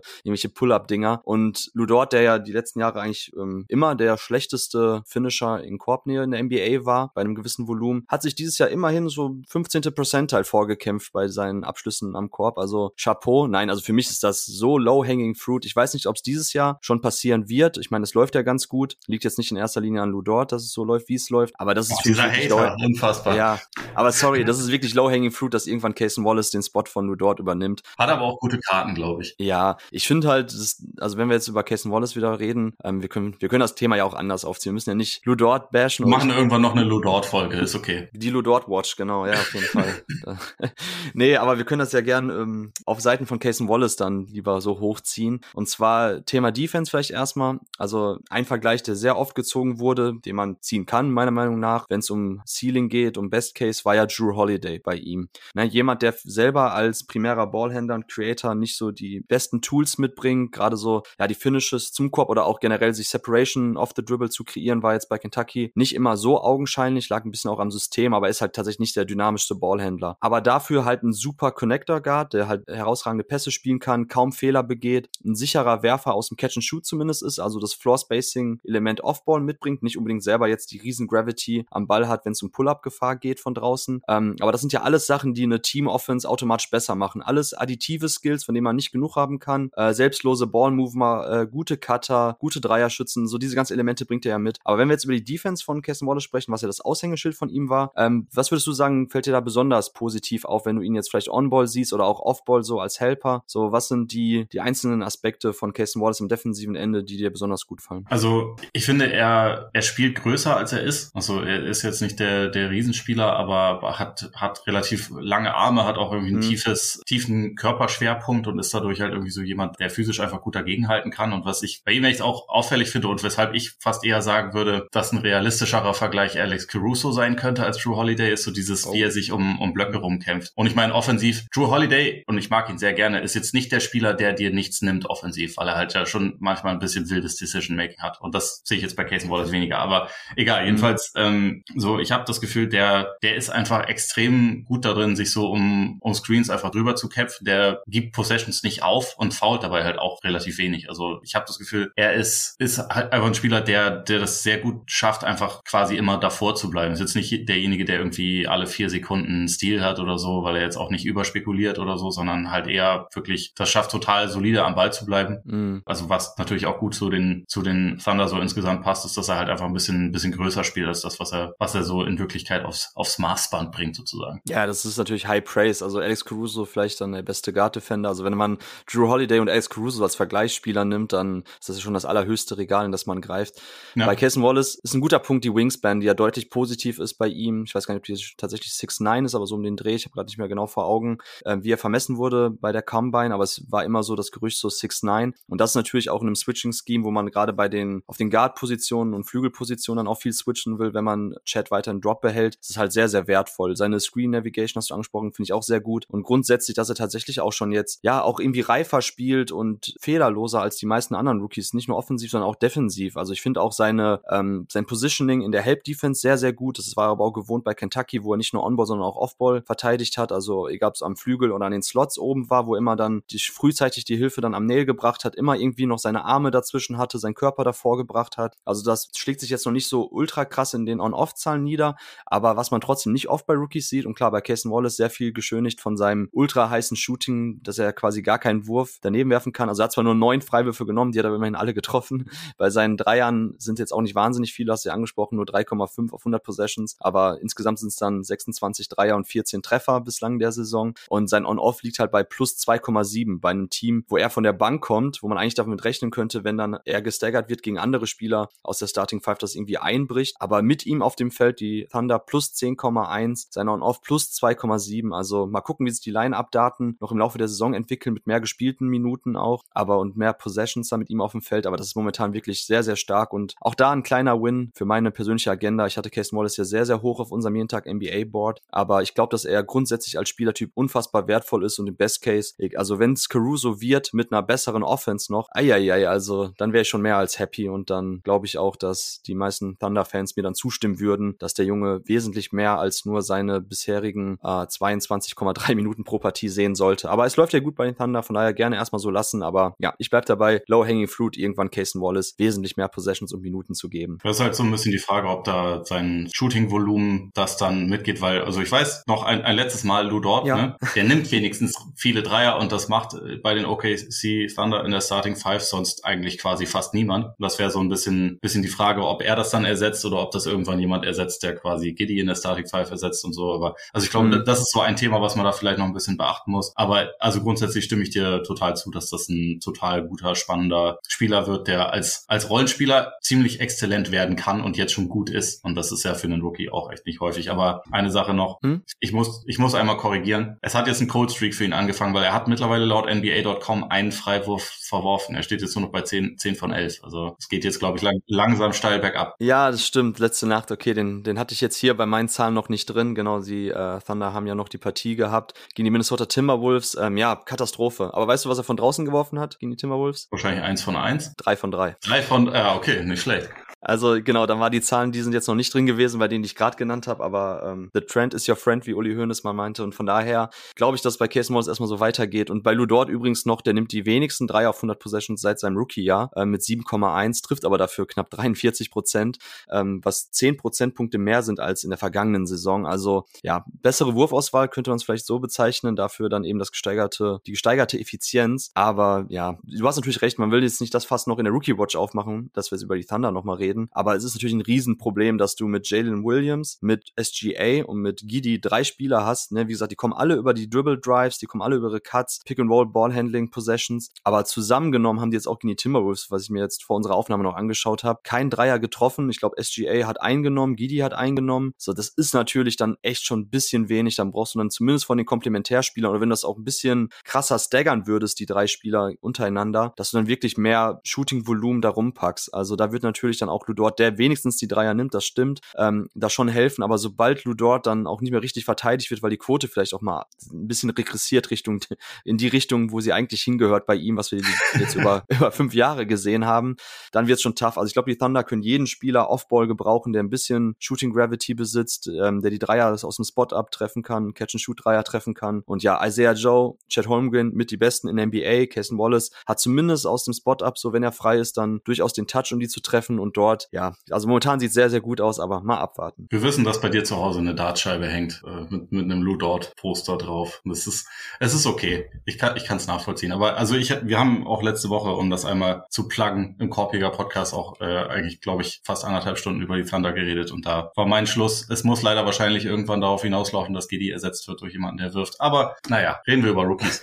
Reden wir über Rookies. Und äh, jemand, der sehr viel wirft, vielleicht das jetzt ein Weltklasse-Übergang meinerseits, ist nämlich John Hawkins, der Rookie, der jetzt bislang die meisten Minuten gespielt hat, äh, über 500. Also ich glaube, da haben wir jetzt schon ein bisschen Sample Size, über die wir reden können. John Hawkins, ja, der macht das, was er am College zwei Jahre bei Yukon gemacht hat, was wir in jeglicher Draft-Coverage immer wieder gesagt haben. Er ist halt ein herausragender Shooter, er ist ein Volumen, ein hochvoluminöser Shooter, wenn man, ich weiß gar nicht, ob es den Begriff gibt, aber ich glaube, ihr wisst, was ich damit meine. Also nimmt über 12 Dreier auf 100 Possessions, war schon am College einer der besten Dreierschützen die letzten 10, 15 Jahre, wenn es darum geht, einfach ständig abseits des Balles um Blöcke zu gehen, dann sofort, wenn er den Ball kriegt, hochzugehen.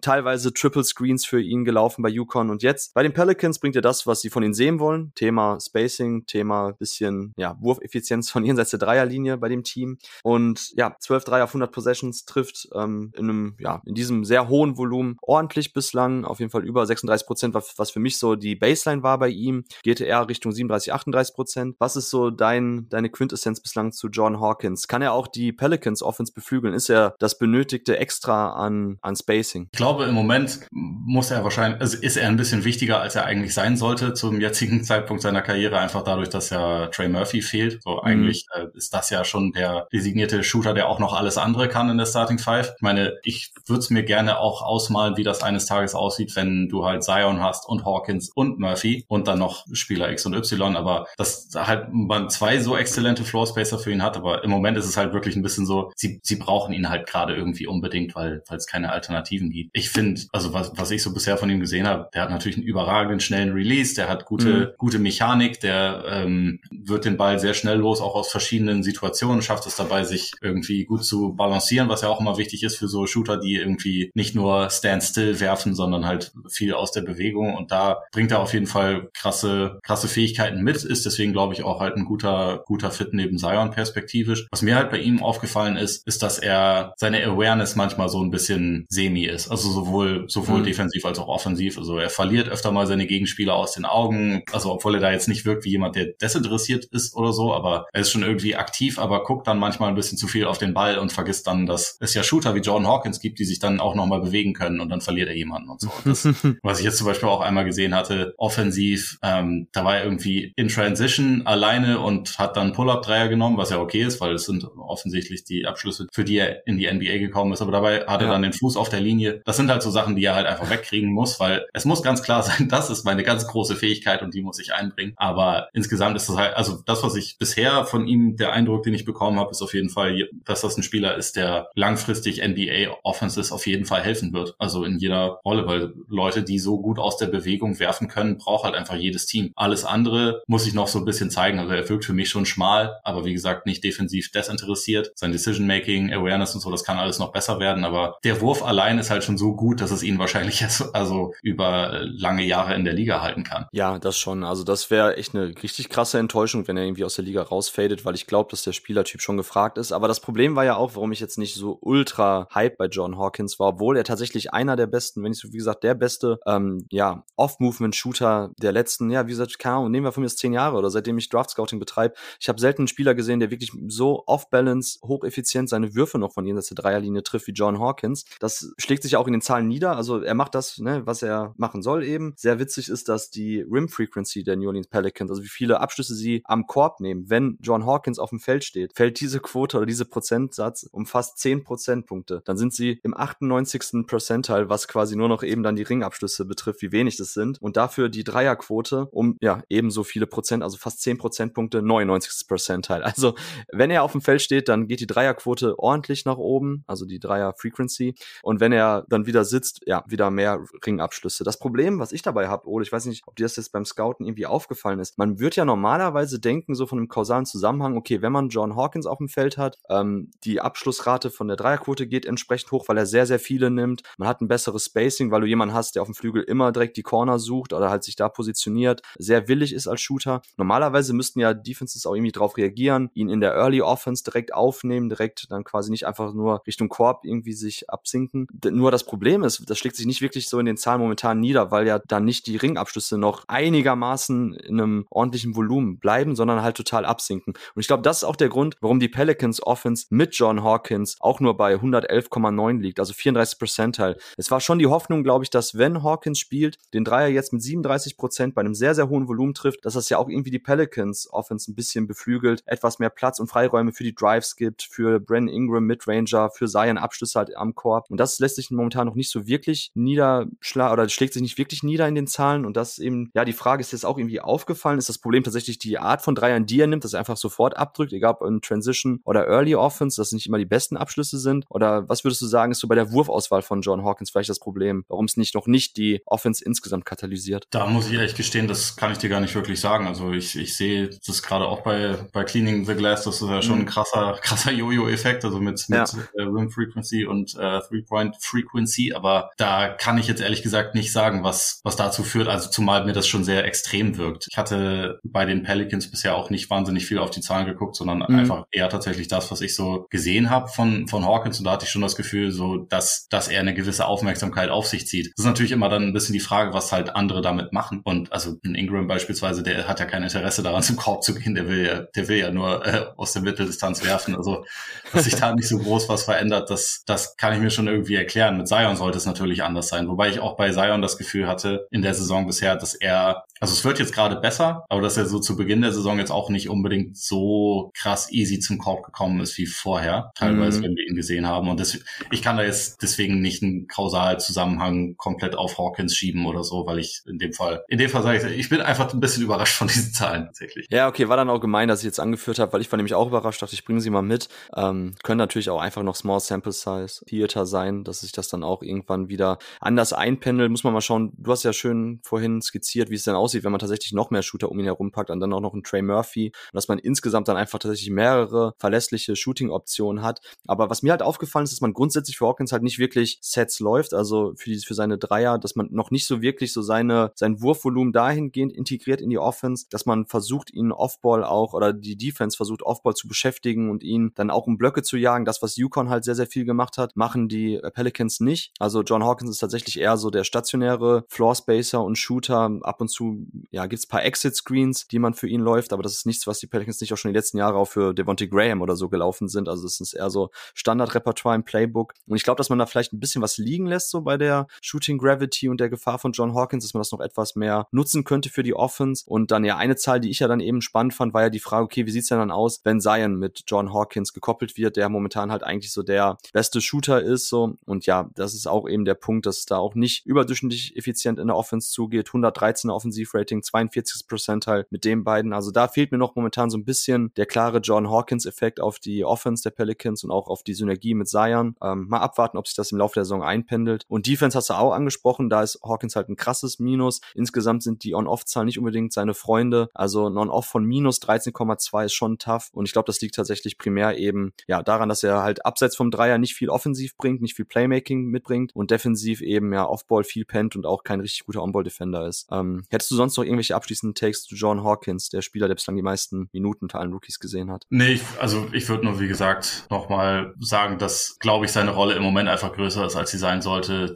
Ich meine gelesen zu haben, dass nächste oder übernächste Woche Murphy zurück erwartet wird und dann mhm. vielleicht tut's Hawkins auch gut, wenn es erstmal ein bisschen weniger ist und sich aber auch ein etwas, etwas detaillierterer Plan dafür überlegt wird, wie man ihn einsetzt, weil, also, wo du sagst, es, es stimmt schon, dass der ein bisschen viel in den Ecken steht und dass das wahrscheinlich nicht unbedingt ideal ist, um so eine mögliche Gravity irgendwie einzusetzen, sondern dass er halt wahrscheinlich einfach auch noch ein bisschen mehr eingebunden werden kann. Und deswegen kann ich mir schon vorstellen, dass das, wenn sich seine Rolle in der Rotation ein bisschen ändert und auch vielleicht das Team ein bisschen genauer weiß, was man mit ihm anfangen will, dass das ihm vielleicht hilft. Mm, ja, ja. Also einigen wir uns auf ein bisschen, ja, what you see is what you get bei John Hawkins momentan, hat den viertbesten Punkteschnitt unter allen Rookies, legt halt 13,4 Punkte auf. Ich habe es nicht bei jedem Rookie bislang, oder wir haben es immer nur so anklingen lassen, was so die, der Schnitt momentan ist. Finde ich jetzt auch noch gar nicht so interessant, sondern eher so, was so deine Eindrücke sind auf einer Eye-Test-Ebene. Von daher so John Hawkins nur schon mal, damit ihr es gehört habt, 13,4 Punkte, 4,1 Rebounds im Schnitt und gerade bei den Punkten eben der viertbeste Punktesammler unter allen Rookies.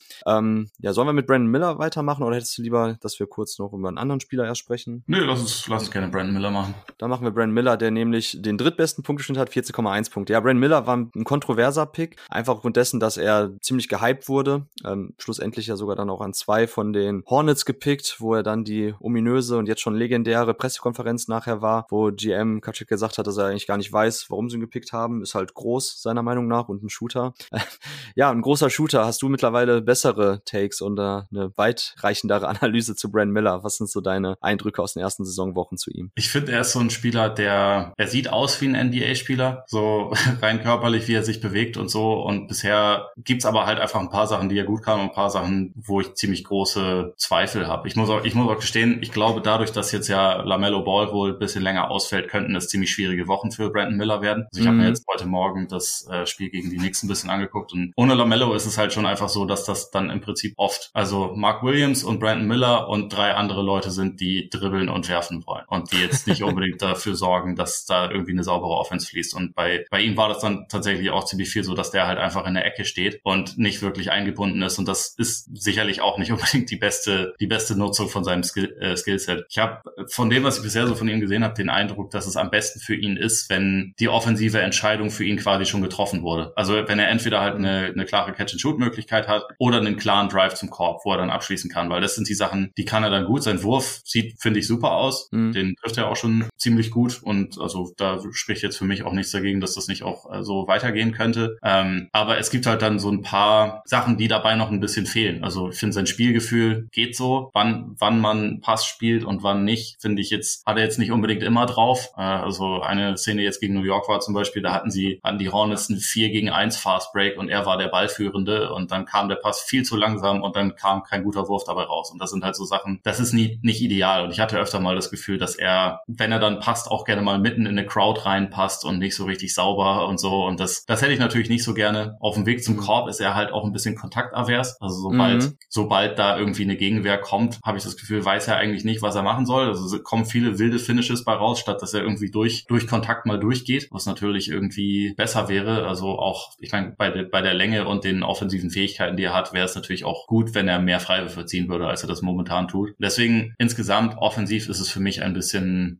es ist durchaus einiges an Licht vorhanden, aber auch ein bisschen, bisschen Schatten und ein paar Fragen, die ich, die ich einfach so zu ihm habe und die ja, glaube ich, auch schon einigermaßen mit dem einhergehen, was auch vor dem Draft dann schon ein bisschen über ihn erzählt wurde. Ja, sehr krass. Also das, was du jetzt gesagt hast, könnte auch echt so ein bisschen der Scouting Report noch von Alabama gewesen sein. Also das schlägt sich auch nieder. Ich hatte ja auch die Hoffnung, weshalb ich auch nie so ganz krass draufgehauen habe. Ich habe auch gesagt, okay, Number Two Pick sehe ich gar nicht, aber auch nicht super weit nach hinten. Ähm, das Ding ist bei ihm, ich glaube, dass er in einer kleinen Rolle sehr effizient sein kann. Ähm, wenn man dann ihn tatsächlich ein bisschen, ja, bei Jabari Smith sehen wir es ja bei Houston, dass jetzt auch wesentlich besser läuft als noch letztes Jahr, wenn die Rolle halt klarer definiert ist und er wirklich einen guten Playmaker neben sich hat, wo er dann wirklich die Vorteile nicht selbst off the dribble kreieren muss oder nicht selbst dann zwangsläufig so Brandon Ingram-like auf seine Midranger zurückgreift, auf die er wirklich sehr, sehr gerne zurückgreift und die aber dann auch nicht mehr so gut trifft, wie eben dann seine freien Catch-and-Shoot-Würfe.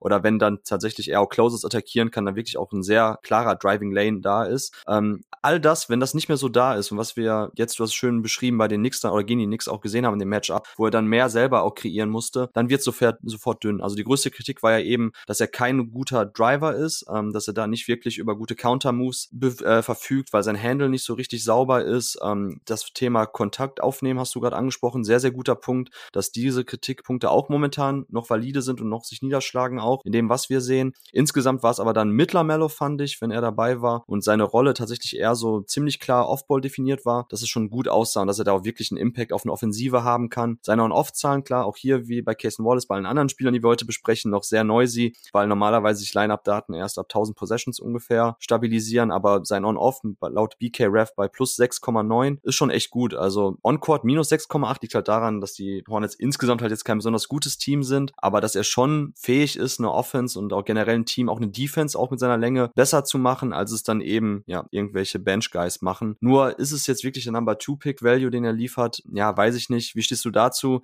Ich meine, ist gemein jetzt schon nach den ersten 15, 16 Partien darüber zu urteilen, aber die große Kritik, ähm, Ole, war ja, dass sie ihn zu früh gepickt haben. So, wie sind so deine ersten Eindrücke von Brandon Miller dahingehend, dass du sagst, okay, das hat trotzdem, also er sieht schon irgendwie aus, du hast gesagt, wie ein NBA-Spieler, aber sieht er denn auch aus von den Anlagen wie jemand, der irgendwann auch, ähm, ja, der Superstar oder Star sein kann oder zumindest sehr, sehr guter Co-Star?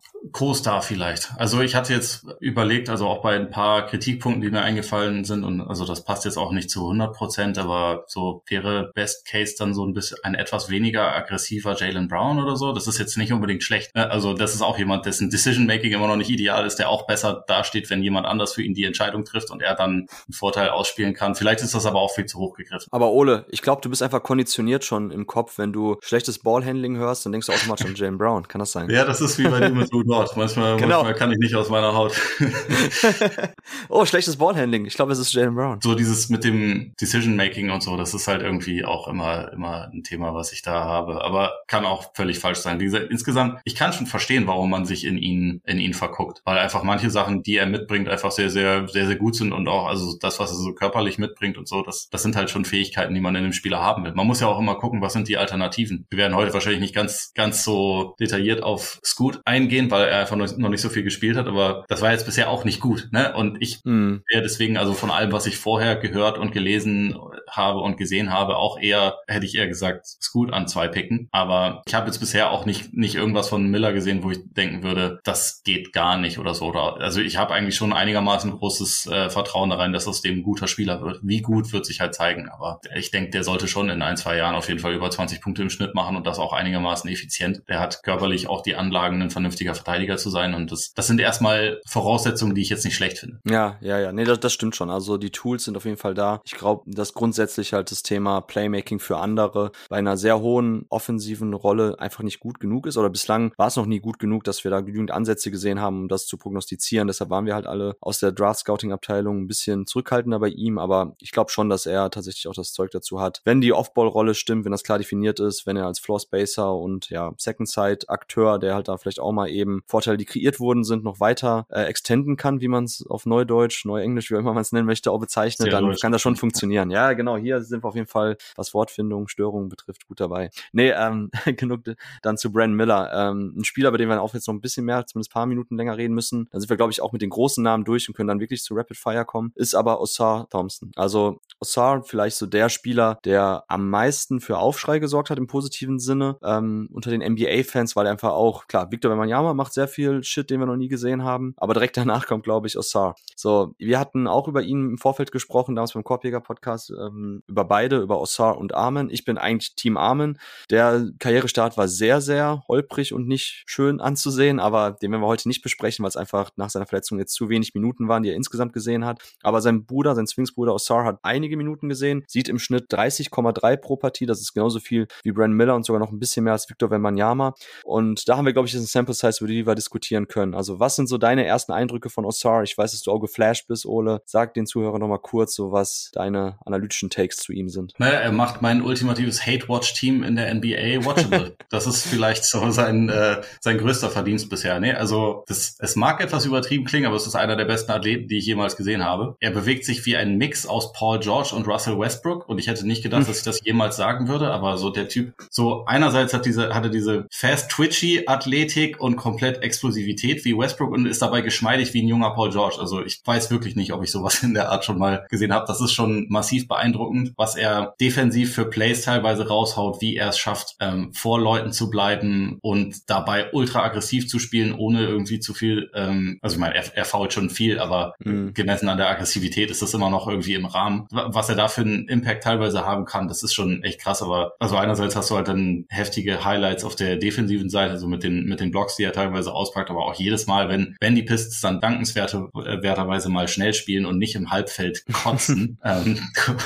sondern es halt einfach schnell geht und du halt siehst, wie, wie der über, übers Feld teleportiert und dann aggressiv abschließt und so. Das, ja, es ist, es ist schon ein besonderer Spieler. Also ich habe keine Ahnung, was aus dem wird, aber er ist auf jeden Fall einer der unterhaltsamsten Spieler, also die momentan in der Liga rumlaufen. Ja, also wir hatten ja auch im Vorfeld schon immer gesagt vor der Draft, die, ähm, die Twins, also Armin und Osar, das ist, da gibt's keine richtigen Vergleichswerte dafür. Deshalb ist es auch ultra schwer gewesen. Die haben unfassbare Stärken, aber auch krasse Defizite und Lücken in ihrem Spiel. Und ich habe irgendwann mal gesagt, ich weiß gar nicht mehr, in welchem Podcast es war, ich bin mir sicher, einer von beiden wird ein Superstar und der andere ist sehr schnell in Taiwan. Und ich wusste nur nicht was. Ich hätte eher auf Armin getippt. Aber also zumindest bei Osar, wenn wir jetzt dann über ihn erstmal sprechen. Also ich habe ja immer die Unterscheidung defensiv gemacht, sind beides ultra krasse 99,9 Percentile Athleten. Ähm, bei Osar war trotzdem immer das Ding, dass er on-ball noch krasser aussah als Armin. Armin war eher so bei ähm, OTE und in, in dem Zusammenhang so der etwas bessere defensive Playmaker, wenn es um Help Defense geht, hat er sehr viele Sachen gemacht. Kann Osar auch, aber er war tatsächlich oftmals so der Point of Attack Defender, der On-Ball richtig, richtig krasse Sachen gezeigt hat. Und ja, die Quick Twitch Athletik, die du gesagt hast, also wie schnell er tatsächlich dann auch im Hüftbereich Richtung ändern kann, wie schnell er da Schritt Schritte spiegeln kann von den Gegenspielern, gepaart halt mit seiner Länge, mit seiner ja, Run-and-Jump-Athletik. Das ist halt unfassbar. Also Ossar hat jetzt schon in dieser Saison mit die krassesten On-Ball-Defensivsequenzen,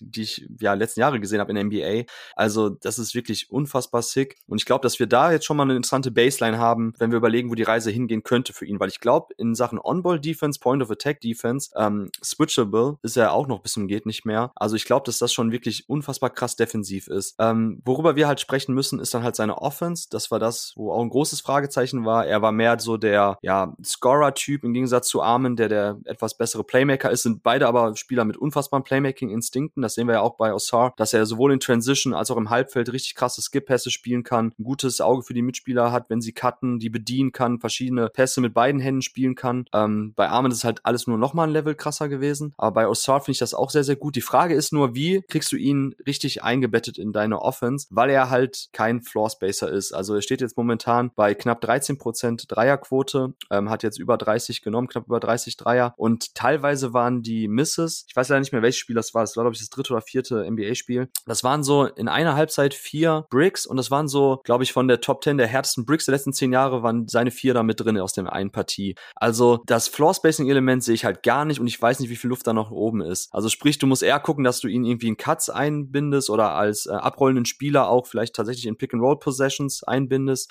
oder halt selber als Ballhändler. Also Ole, da wäre jetzt eine kurze Vorrede meinerseits, aber das wäre so die Frage, die ich mir jetzt bei Ossar stelle, wo ich jetzt auch nach den ersten 17 Partien noch keine Antwort gefunden habe. Was ist denn aus deiner Sicht jetzt momentan auch eine ideale Rolle für ihn, wo er wachsen kann und wo er aber auch tatsächlich einen Impact auf Winning Basketball haben kann, so schwer es auch bei den Pistons momentan ist? Auf jeden Fall so wie bei den Pistons mit fünf Leuten, die nicht werfen können oder das ist ideal, als, als, ja. vielleicht. Ne? Also das ist natürlich echt der denkbar beschissenste Kontext, was man halt teilweise sieht, so sein Passing, das ist mir auch aufgefallen. Das ist auch der Grund, weshalb ich nicht sage, oh, sah Thompson cool, dass der in der NBA ist, aber hätte eigentlich einen anderen Sport machen sollen, wo es halt einfach nur die Athletik geht, weil der Wurf ist schon krass hässlich. Ich weiß auch nicht, also das, das wäre jetzt auch dann eigentlich eine Frage, die ich direkt, oder wobei, das können wir auch gleich noch machen, kann ich dir auch gleich zurückspielen, aber ich habe mich schon mhm. gefragt, warum jemand, der ja offensichtlich auch schon seit Jahren darauf hintrainiert, in die NBA zu kommen, so schlecht ist in dem Bereich, aber naja, ist ein anderes Thema. So wie er jetzt momentan dasteht, würde ich halt sagen, idealerweise wäre das halt schon jemand, der in erster Linie Screener ist, der Connector ist, der vielleicht so als ähm, Short Roll Decision Maker eingesetzt wird, der also vielleicht auch ein bisschen selber initiieren darf, aber noch mehr irgendwie so in Bewegung eingesetzt wird, um einfach seine seine Passfähigkeiten und seine Athletik einzusetzen, weil wenn er so ein Cutter oder ein abrollender Spieler ist, dann dann kann er ja einen gewissen Druck auf die Defense ausüben. Wenn er irgendwo spaced ist, überhaupt nicht. Und wenn er als Pick and Roll Ballhändler ist es halt glaube ich auch schon ein bisschen zu schwierig, weil er halt ja von draußen überhaupt gar keine Scoring Gefahr ausstrahlt. Deswegen würde ich halt schon eher sagen, eigentlich wäre es gut, wenn es ein Team wäre, wo ansonsten auf allen Positionen Leute sind, die werfen können und wo er dann halt so ein bisschen ein, ein aggressives, radikales Verbindungsstück sozusagen dafür sein kann. Im Moment würde ich denken, dass das wahrscheinlich das ist, was er in einem guten Team am ehesten geben könnte. Und natürlich jemand, der auf Offensiv-Rebounds geht. Ich meine, da, der holt ja im Moment 3,4 Offensiv-Rebounds pro Spiel, ist da einer der besten Spieler der Liga. Also ja. das ist ja schon etwas, was er, was er auf jeden Fall positiv einbringt. Aber es ist schon, also der Wurf muss schon irgendwie etwas besser werden, hoffe ich jetzt mal. Weil das, das, das ist gerade schon echt ein ziemlich großes Problem. Also er, er trifft ja momentan auf seine Freiwürfe unter 70 Prozent, wenn auch knapp, also ziemlich genau bei 70 Prozent. Mhm. Das sind also Sachen, ein bisschen besser. Dann glaube ich, hat er eine total rosige Zukunft. Aber im Moment ist es halt schon krass, weil auf der einen Seite ganz klar All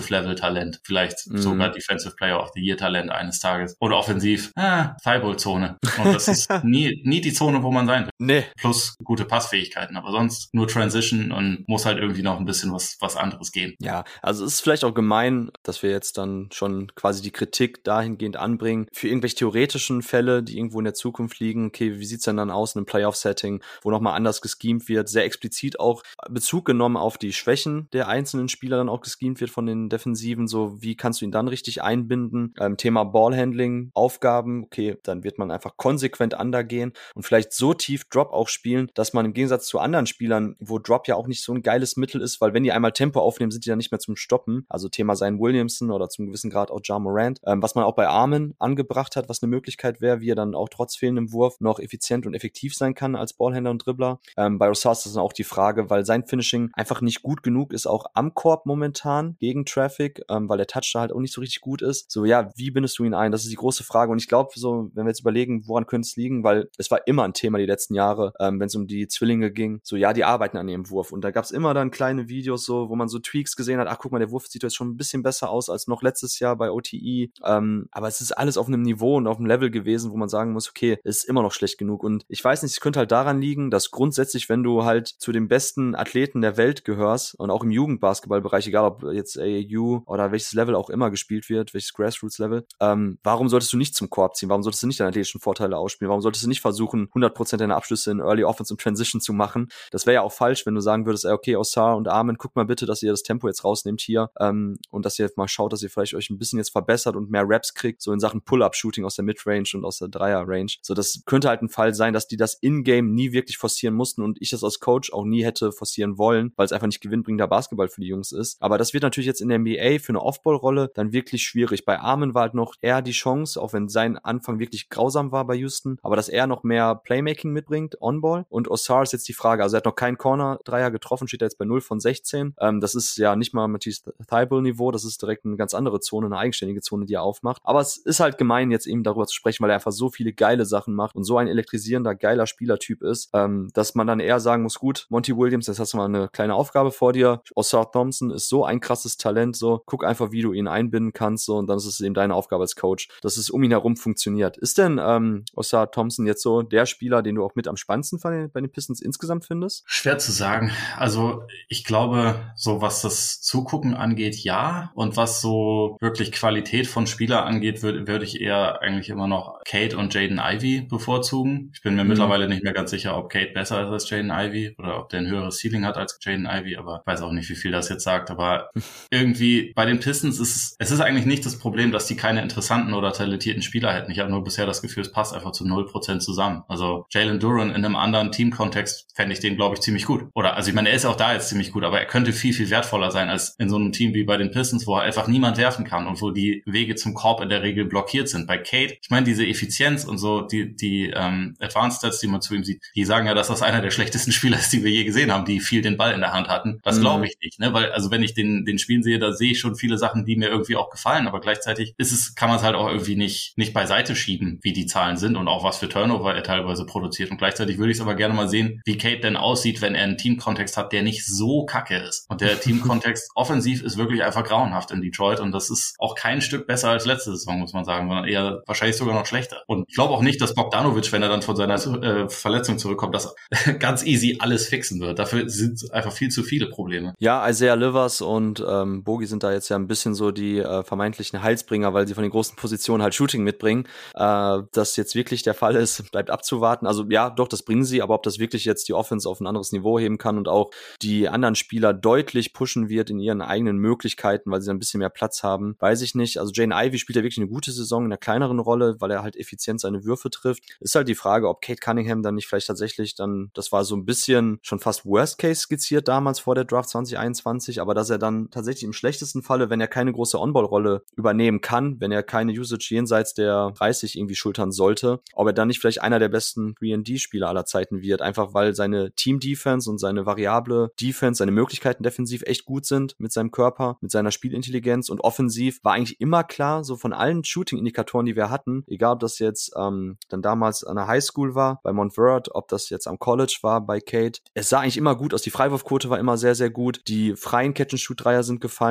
so und jetzt momentan in der NBA sieht es einfach super schwierig aus, auch bei dem, bei dem Dreiervolumen, was er jetzt schon mittlerweile genommen hat, ist die Frage tatsächlich valide, ob er wirklich noch ein sehr guter Shooter wird und Ossar Thompson bräuchte tatsächlich so viel Shooting wie nur irgendwie möglich um ihn herum, weil wenn er tatsächlich dein einziger Non-Shooter ist, dann macht plötzlich auch sehr viele andere oder dann gibt es sehr viele andere Sets, die plötzlich Sinn machen und wo er eingebunden werden kann. Warum ihn nicht tatsächlich viel mehr als abrollender Spieler einnutzen, als Backscreener, als Baseline-Cutter, als keine Ahnung was. Also wenn du halt vor Out spielen kannst mit Osar irgendwie als einziger Spieler, der jetzt keine richtige Shooting Gravity besitzt, dann gibt es trotzdem genügend Plays und Sets, wo man ihn einbinden kann. In Horn-Setups, vielleicht auch, da kriegt er den Ball, kann Entscheidungen treffen, kann eine Defense attackieren, hat dann die Shooter, zu denen er dann rauskicken kann, wenn die Defense dann auf ihn absinkt. Da gibt es so viele Möglichkeiten, aber das hängt tatsächlich davon ab, ob das Shooting um ihn herum gut genug ist. Und das ist bei den Pistons momentan gar nicht der Fall. Und ja, sehr schwierige offensive Position, in der er sich momentan befindet, aber alles, was er defensiv bislang gezeigt hat und die Plays, die er generell macht, das ist schon atemberaubend geil und macht Spaß und Lust auf mehr. So, Lust auf mehr habe ich jetzt auch noch, Ole, für ein paar Minuten würde ich zumindest sagen. Ähm, dann hau du gerne mal einen Spieler raus, mit dem du kurz ein paar Minuten sprechen würdest. Dann würde ich echt vorschlagen, mit Blick auf die Uhr, dass wir jetzt so die nächsten paar Jungs so zwei, drei Minuten Rapid-Fire-mäßig behandeln. Ja, ich habe auch nur noch so zehn Minuten. Aber dazu passt es doch mit Jaime Hackes Junior. Über den können wir aber eigentlich oh, auch eine yeah. extra Folge machen. Ich bin ein großer Fan. Sehr schön. Weißt du, wer auch ein großer Fan von Hakes ist? Wahrscheinlich du? Ja, sicher. Rami ja. Hakes, das war, das war so der Spieler, äh, oder ist der Spieler momentan, wo ich mich am meisten ärgere, dass ich nicht ballsy genug war, ihn noch höher zu schieben. Es gibt immer so ein, zwei Spieler, so Seniors, wo ich dann über meine eigene Philosophie stolper, weil ich sage, ja gut, du kannst ihn jetzt nicht wirklich Top 10 packen, weil, hä, was ist mit der Upside und ist doch nur ein Rollenspieler und zwar ein sehr, sehr guter vielleicht. Aber fuck, weil ich ärgere mich ein bisschen, weil ich momentan sehr fest davon ausgehe, dass in zehn Jahren bei einer Redraft Hami Hackes Top 10 weggehen wird. Und eigentlich ist das ja das, wonach du dann in zehn Jahren am besten aussiehst mit deinem Big Board, wenn die Top 10 von dir damals mit der tatsächlichen Redraft übereinstimmt. Ja, Hackes, schieß gern los, Ole. Also mich brauchst du nicht überzeugen, mich brauchst du nicht begeistern, aber vielleicht die zu. Ja, also er sieht aus wie ein Renaissance-Maler. Das ist erstmal schon mal sehr gut. das, das ist sehr gut. Das ist auf jeden Fall sehr, sehr gut. Sehr, sehr wichtig auf jeden Fall. Ja, und also was mir halt bei ihm total gut gefällt, das ist halt ein Spieler, der echt schnell denkt, der schnell Entscheidungen trifft, der immer den, den Kopf oben hat. Also in Transition hatte er schon ein paar Pässe, für die ihm dann auch Kevin Love danach gratuliert hat, der ja so ein bisschen der hohe Priester der Outlet-Pässe ist. Wie gesagt, ja, das hast du ziemlich gut gemacht. Das mache ich auch so. Ähm, das, das gefällt mir bei ihm irgendwie mega gut. Er spielt mit einer, mit einer Ruhe, die du halt bei Rookies selten hast. Gut, er ist auch schon 45 Jahre alt, aber trotzdem, das, das ist irgendwie schon sehr auffällig. Er wirkt auch ein bisschen größer, als er eigentlich ist, weil er so einigermaßen kräftig ist. Also jetzt auch in einem, in einem Spiel gegen die Knicks, was ich mir vor ein paar Tagen angeguckt hatte, hatte er öfter mal das, das Matchup Julius Randle zum Beispiel gehabt, der ja doch einer der kräftigeren Spieler der Liga ist und hat sich von dem aber nicht groß rumschubsen lassen oder so. Ich habe auch das Gefühl, dass er sonst defensiv echt weiß, was er zu tun hat. Jetzt gegen die Bucks heute Nacht hatte er offensiv wiederum ein paar Possessions, dann auch teilweise so als Postspieler, wo er gegen Chris Middleton aussah, als wäre er der mehrfache All-Star und Veteran. Also der, der Middleton wirklich ein paar Mal einfach so ja ins Leere hat fliegen lassen. Das war das war schon einigermaßen beeindruckend. Und ich finde so, der hat der hat einfach ein krasses Spielverständnis und und holt einfach irgendwie sehr viel raus aus seinen aus seinen Möglichkeiten, die er so mitbringt. Ich weiß nicht, wie wie gut sein Wurf ist beziehungsweise wie gut der werden wird. Das war ja wohl auch so ein bisschen ein ein Fragezeichen, was er mitgebracht hat. Bisher trifft mhm. er den sehr gut in der in der NBA. Also trifft momentan 39 Prozent seiner Dreier. Wenn er das hält, wäre das natürlich krass. Da bin ich mir jetzt nicht ganz so sicher, aber es ist eigentlich so ein Miami-Spieler mit dem mit dem einzigen Zusatz, dass der halt jetzt nicht irgendwie ungedraftet war oder so, sondern dass sie den, dass sie den ja tatsächlich sogar gepickt hatten, aber hilft halt sofort und ist sofort halt ein Spieler, der, der einfach große, also eine große Rolle in der Rotation einnehmen kann. Ja, also Ramirakes Thema Three-Point-Shooting, wir vielleicht damit anfangen, weil ja dann auch vielleicht die Frage ist, die viele stellen, okay, warum hatten ihn andere Draft-Analysten nicht höher auf dem Board, warum hatten andere Teams nicht am Board? Also es war halt so, dass äh, Hakes vier Jahre bei UCLA an einem sehr großen College gespielt hat, auch eine große Rolle hatte, da in den letzten Jahren auch bei einem sehr erfolgreichen Team eben agierte und da auch The Man war hinten raus. Und er ist halt ein unorthodoxer Spielertyp am College gewesen. Also ein bisschen so der Spielertyp, der dann oftmals unterbewertet wird. Also vielleicht auch da ein Learning, dass ich noch hätte höher einschätzen sollen, auch bei mir selbst. Weil solche Spieler, die am College sehr viel im Mid-Post agieren, dort halt Plays initiieren, Abschlüsse, Post-Up-Actions, Dribble-Drives, Closers attackieren, aber halt nicht primär eben so dieses, ja, James Harden, Houston Rockets Ding, Murray Ball machen. So entweder die ziehen zum Korb, generieren daraus Vorteile, Kickouts oder schließen am Korb ab oder nehmen selber viele Dreier. So dieses sehr idealtypische Bild hatte er halt nicht. Und vor allem hatte er nicht auch so dieses krass idealtypische Bild eines primären Ballhändlers. Jetzt nicht nur aus ästhetischer Sicht. Ich muss jetzt irgendwie an eine Guy Fawkes Maske denken. Vielleicht gibt's dann bald in Miami die Jamerakes Masken. Ähm, sondern das Ding ist halt, dass dieser Spielertyp trotzdem oftmals, wenn er dann in eine andere Rolle in den NBA reinkommt, wo seine Usage Rate etwas runtergeht, ähm, wo sein, sein Rollenprofil mehr Richtung Komplementärspieler geht, wo er Vorteile aufrechterhalten muss. Ähm, wieder sind wir bei dem Thema eher so Second Side Creation, dass wenn er den Ball bekommt, da vielleicht ein Side Pick and Roll läuft oder ein Closet attackiert, dann Cutter bedient oder selbst abschließt und halt primär wirklich freie Dreier, egal ob aus den Ecken oder 45 vom, vom Flügel ausnehmen muss. Und da ist dann so diese Dreierquote, also Hackers hat jetzt in den vier Jahren am College insgesamt knapp fünf Dreier auf 100 Possessions genommen. Das ist nicht nichts. Also ist jetzt nicht riesig viel, was nach Knockdown-Shooter schreit vom Volumen her, aber was schon eine okaye Basis ist und hat davon knapp 33 Prozent jetzt über die Karriere getroffen bei 353 Dreiern. Und diese Spieler ähm, mit, mit solchen Statlines sind oftmals die, die da wirklich dann in einer kleineren Rolle mit einfachen Catch-and-Shoot-Würfen, wo das dann funktioniert. Ähm, würdest du Raktas jetzt nur noch in Pick-and-Roll-Possessions einbinden und er ständig irgendwelche Stepback-Dreier nehmen, dann wird es auch nicht so gut aussehen. Aber ich glaube tatsächlich, selbst wenn die Dreierquote runterfällt, dass er ein positiver Floor-Spacer sein wird. So, und dann plötzlich alles andere, was er noch liefert, so sein Playmaking, sein Passing, seine ähm, Post-Up-Actions, die er jetzt auch schon in NBA gezeigt hat, seine intelligente Team-Defense auch. Und ich glaube auch, dass die Athletik ein bisschen unterschätzt wurde.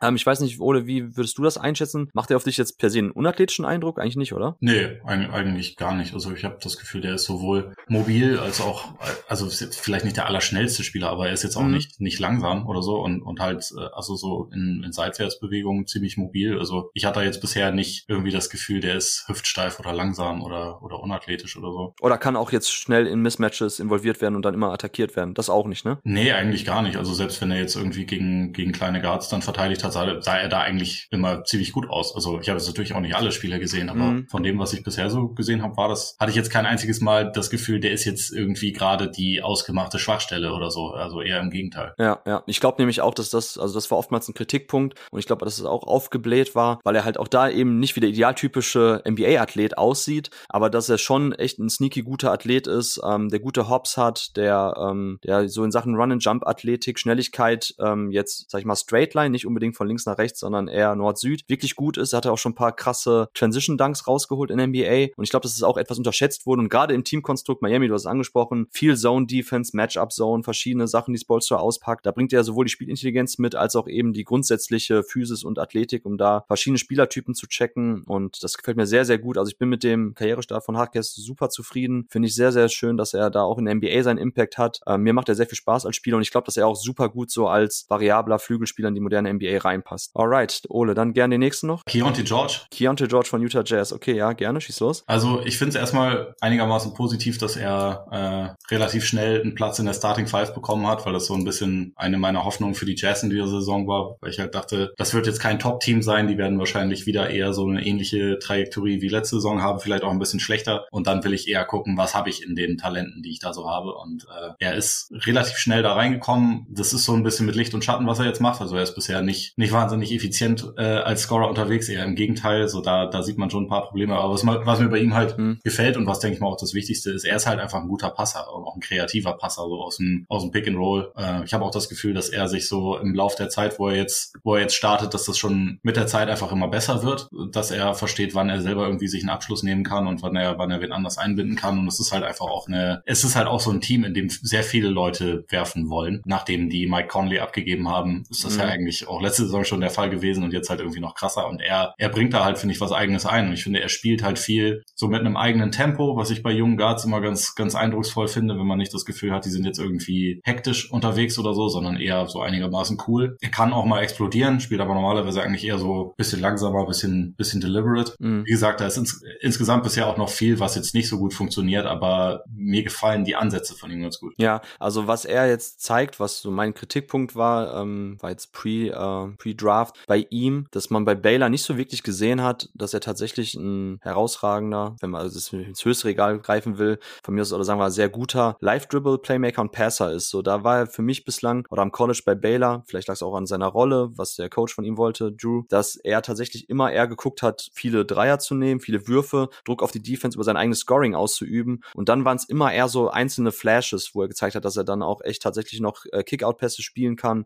ähm, Dump-Off-Assists spielen kann, wenn er zum Korb gezogen ist. Mit seiner Größe und auch mit seiner Physis, die jetzt nicht ideal war, ähm, für den, ja, für sehr Bullyball, sag ich mal, der da teilweise in der Big 12 gespielt wird, wo Baylor aktiv ist, so, wo die Zone oft zu war, obwohl Baylor ein gutes, gutes Spacing um ihn herum hatte. Das war alles nicht ideal. Deshalb habe ich mir gedacht, ja, keine Ahnung. Wenn man Pech hat, ist Keontae George eher halt so Typ, ja, was halt oft genannt wird, sind halt so diese Lou Williams, Bones Highland Leute, die halt sehr, sehr viel shooten, die auch tatsächlich mal heiß laufen können, die ähm, eine tiefe Range haben bei den Dreiern, dadurch auch echt spannend sind und auch off, äh, sorry, on-ball auch echt viel machen können, so mit Drives dann. Aber wie sieht's tatsächlich aus, wenn es um die Team-Offense geht und sein Playmaking? Das sah in der Summer League schon viel, viel besser aus. Da habe ich dann schon gesagt, okay, das, da muss ich wohl ein bisschen zurückrudern, was sein Playmaking anbelangt. Und jetzt momentan ähm, bei den Jazz, wo seine Rolle dahingehend auch etwas klarer definiert ist, sehr, sehr gut. Also muss ich wirklich sagen, spielt 5,1 Assists pro Partie, ist damit Platz 1 in der ähm, Rookie Watch oder in Rookie Ranking, wenn wir es so nennen wollen. Und ja, ich stimme dir zu, Ole. Also das, er spielt halt sehr selbstbewusst, aber trotzdem auch mit einer guten Ruhe, dass du nie das Gefühl hast, es ist alles total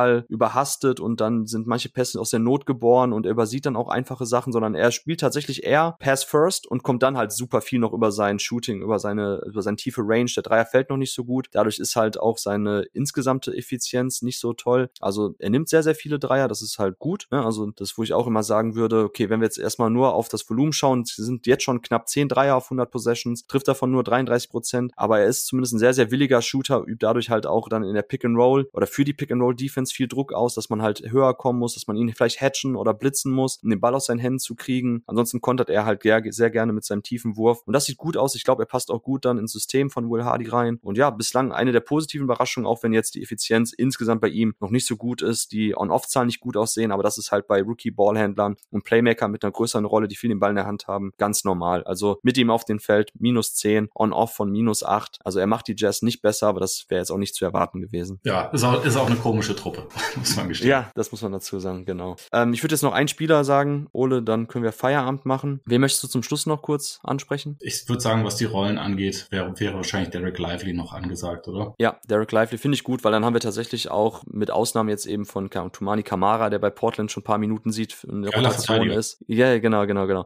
Ähm, ja, Bilal Kulibali 26 Minuten, aber ich glaube, das können wir dann ein andermal besprechen. Von daher passt das, glaube ich, wenn wir jetzt Derek Lively noch nehmen, dann haben wir den Spieler, der jetzt auch hier tatsächlich bei den Minutes played per Game am nächsten kommt mit knapp 24 Minuten pro Partie. Ja, dann gern. Ole, deine Takes zu Derek Lively. War ja auch ein Pick, der, oder sag ich mal, eine Entscheidung während der Draftnacht, die kritisiert wurde von den Mavs, dass sie nicht Casey Wallace gepickt haben oder Cam Whitmore oder sonst wen, sondern runter getradet und dann auch noch ein ja, Defensiv-Big gezogen haben, was jetzt normalerweise idealtypisch, philosophisch gesehen nicht so der Pick ist, den man tätigen sollte, so früh in der Draft, in der Lottery. So, wie gefällt dir Derek Lively und wie stehst du jetzt nach den ersten paar Saisonwochen zu dem Pick der Mavs? Das war jetzt die Überkorrektur von der von dem JaVale McGee-Vertrag im Vorjahr, glaube ich. Also, so kann äh, man es nennen, ja. So, der, der Kontext ist natürlich ein bisschen, da kann man drüber nachdenken, ob das so vom Konstrukt her eh das Beste ist, aber für die Mavs, dass sie den Spielertypen haben wollen, finde ich legitim, weil der, das hat halt, glaube ich, gefehlt. Man hat das ja jetzt auch über die, über die letzten Monate teilweise von, von Tim McMahon, dem, dem Mavs-Experten gehört, dass Luka Doncic sein Team mehrfach darum gebeten hat, dass die einen Veteranen-Center holen, damit er jemanden hat, der, mit dem er Pick and Roll spielen kann. Und das ist jetzt halt einfach lively geworden, der 19 ist, aber offensiv so als Lob-Threat halt einfach so eine, eine Facette mit einbringt, die den Mavs gefehlt hat und der auch defensiv weiter ist, als man das eigentlich realistisch hätte annehmen können, würde ich sagen. Also da ist bei weitem nicht alles perfekt. Wir haben ja vorhin bei den Contests von Homegrown und, und Wemby schon mal darüber gesprochen, dass es bei Lively halt ein bisschen anders aussieht. Also der hat schon eine ziemlich hohe Foulrate. Mhm. Die Mavs sind auch insgesamt nicht gut, was Ringbeschützen angeht, aber ich habe trotzdem das Gefühl, dass er dass er insgesamt eine positive Präsenz hat und dass er, also wie gesagt, auch gerade offensiv irgendwie so ein zusätzliches dynamisches Element bietet und auch einfach so eine Art von, von Spielzeug ist, was jemand wie Doncic einfach braucht, der jetzt vorne halt eine ziemlich klar abgesteckte Rolle hat. Ich bin mal gespannt. Also man hat ja von ihm teilweise schon sehr gute Passing Skills gesehen. Das ist jetzt auch nicht in, in jedem Spiel der Fall, aber äh, er packt schon manchmal so Dinge aus, wo man denkt, okay, das da, vielleicht geht da sogar auch noch ein bisschen mehr. Aber insgesamt würde ich halt einfach sagen, erstmal für das, wofür sie ihn geholt haben, das, das füllt er halt einfach von Anfang an ziemlich gut aus. Insofern kann ich dann, also den Pick, wenn dann nur äh, so in der in der Theorie kritisieren, will man jetzt einen Rim Protector äh, dieser Art irgendwie äh, relativ klar abgestecktes Skillset so früh draften. Aber für die Mavs als Team hat es halt, glaube ich, schon Sinn ergeben, so einen Spieler zu holen einfach. Ja, genau. Also ich glaube, das ist tatsächlich eine philosophische Frage gewesen. Deshalb habe ich den den Pick oder das, was sie gemacht haben, auch sehr hart gebasht, aber nie Derek Lively selbst. Ich hatte ihn ja auf meinem Board auch immer noch, glaube ich, auf 18 oder 19 und damit wesentlich höher als andere. Und ich finde nämlich, weil man hat immer kritisiert, okay, bei Duke, er hat ja gar keine Abschlüsse genommen, ähm, die Usage Rate war historisch niedrig, aber ich habe immer gesagt, so, ey, Derek Lively macht dafür aber so das, was man eigentlich von einem Pick-and-Roll-Big in der NBA sieht, sehr gut, nämlich, dass er, wenn er den Ball mal im Short-Roll kriegt oder wenn er dann mal tatsächlich im Post, er nicht gedoppelt, aber zumindest keine guten Looks mehr bekommt oder nicht abschließen sollte, dann macht er es auch nicht. Also seine Assist-Turnover-Ratio war unfassbar gut für einen ähm, Freshman-Big, so gut, wie wir es selten sehen. Und das sehen wir jetzt auch in der NBA, wo ich auch sage, ey, gerade mit Luka Doncic, wo Teams immer mal wieder zwei Leute auf den Ball schicken, wo du als abrollender Spieler immer wieder Looks in dem, äh, ja, in der Freiwurflinie im Shortroll bekommst, dann musst du einfach die Kickout-Pässe spielen. Das, was Dwight Powell eigentlich ordentlich macht, weshalb ich ihn auch nicht ganz so hart kritisiere wie andere immer. Und das macht Derek Lively jetzt auch schon sehr gut. Also er macht einfach wenig Fehler, was du normalerweise siehst in der Offense von einem Big, der einfach zu viel stopfen will, zu viel selber irgendwie dann finishen will, wenn er den Ball mal bekommt. Und das tut der Offense der Mavs sehr, sehr gut. Und dadurch ist er halt auch ein sehr guter Komplementär-Big zu Luka Doncic, wo ich sage, ja, Catch-Radius, ähm, generell das äh, Finishing am Korb ist sehr wichtig dann für den abrollenden Spieler. Und halt, was kannst du machen, wenn du den Ball kriegst und dann plötzlich noch die Defense vor dir steht oder du im Short Roll den Ball bekommst.